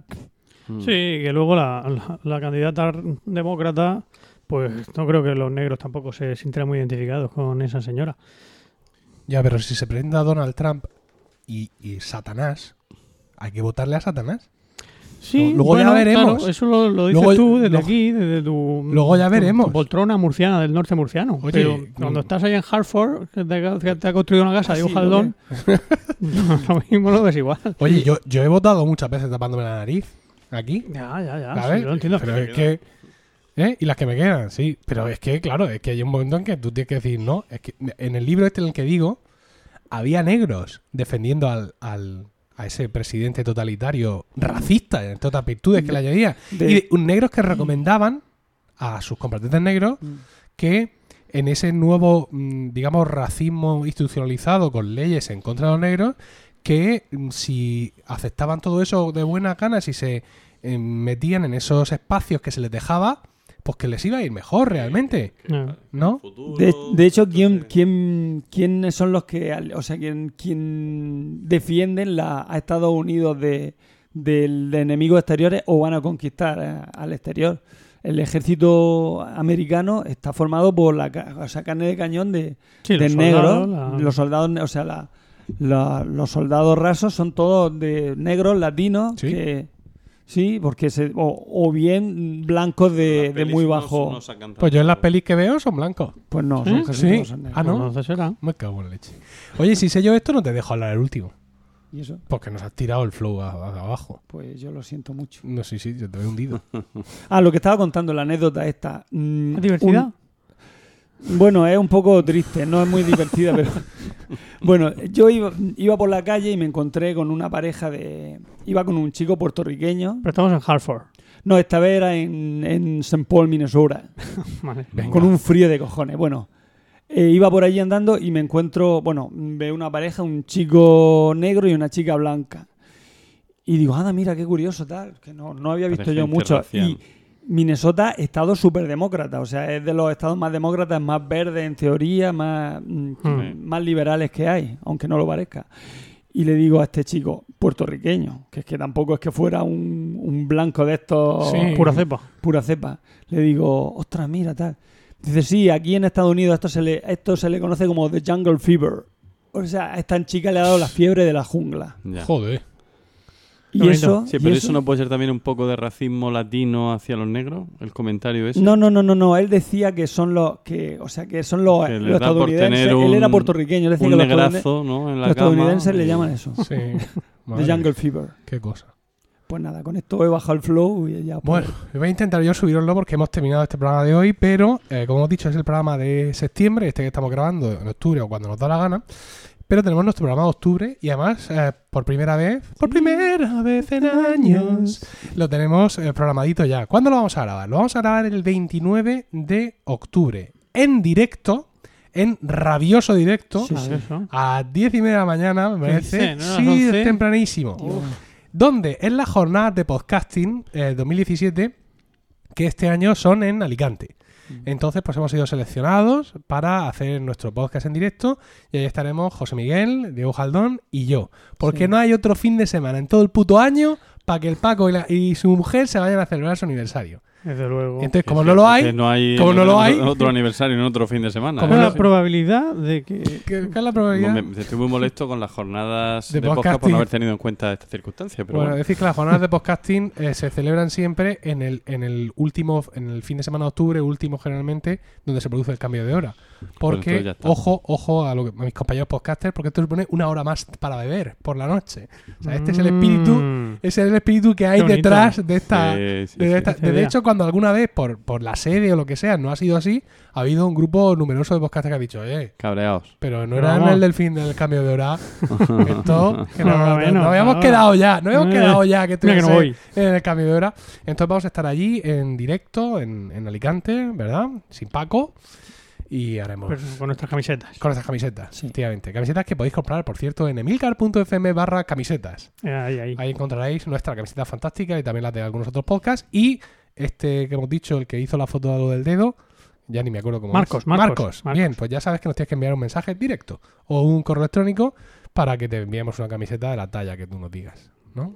Sí, señor. ¿Algo más? No. ¿No, Paco? Nada más. Pues Despídete hasta noviembre. Me despido hasta noviembre, cedo mi sección a Dibujo Aldón para que pueda ampliar ideas. Dios mío, pero, pero, lo voy a hacer pero siempre y cuando sea una cosa... Eso joder. ya lo Allí dejo al tenemos- público. Que el Pues lo voy a público... hacer de Don Tuna. El Escucha, ya tengo pensado de hacer de Don en. Alicante tenemos una hora.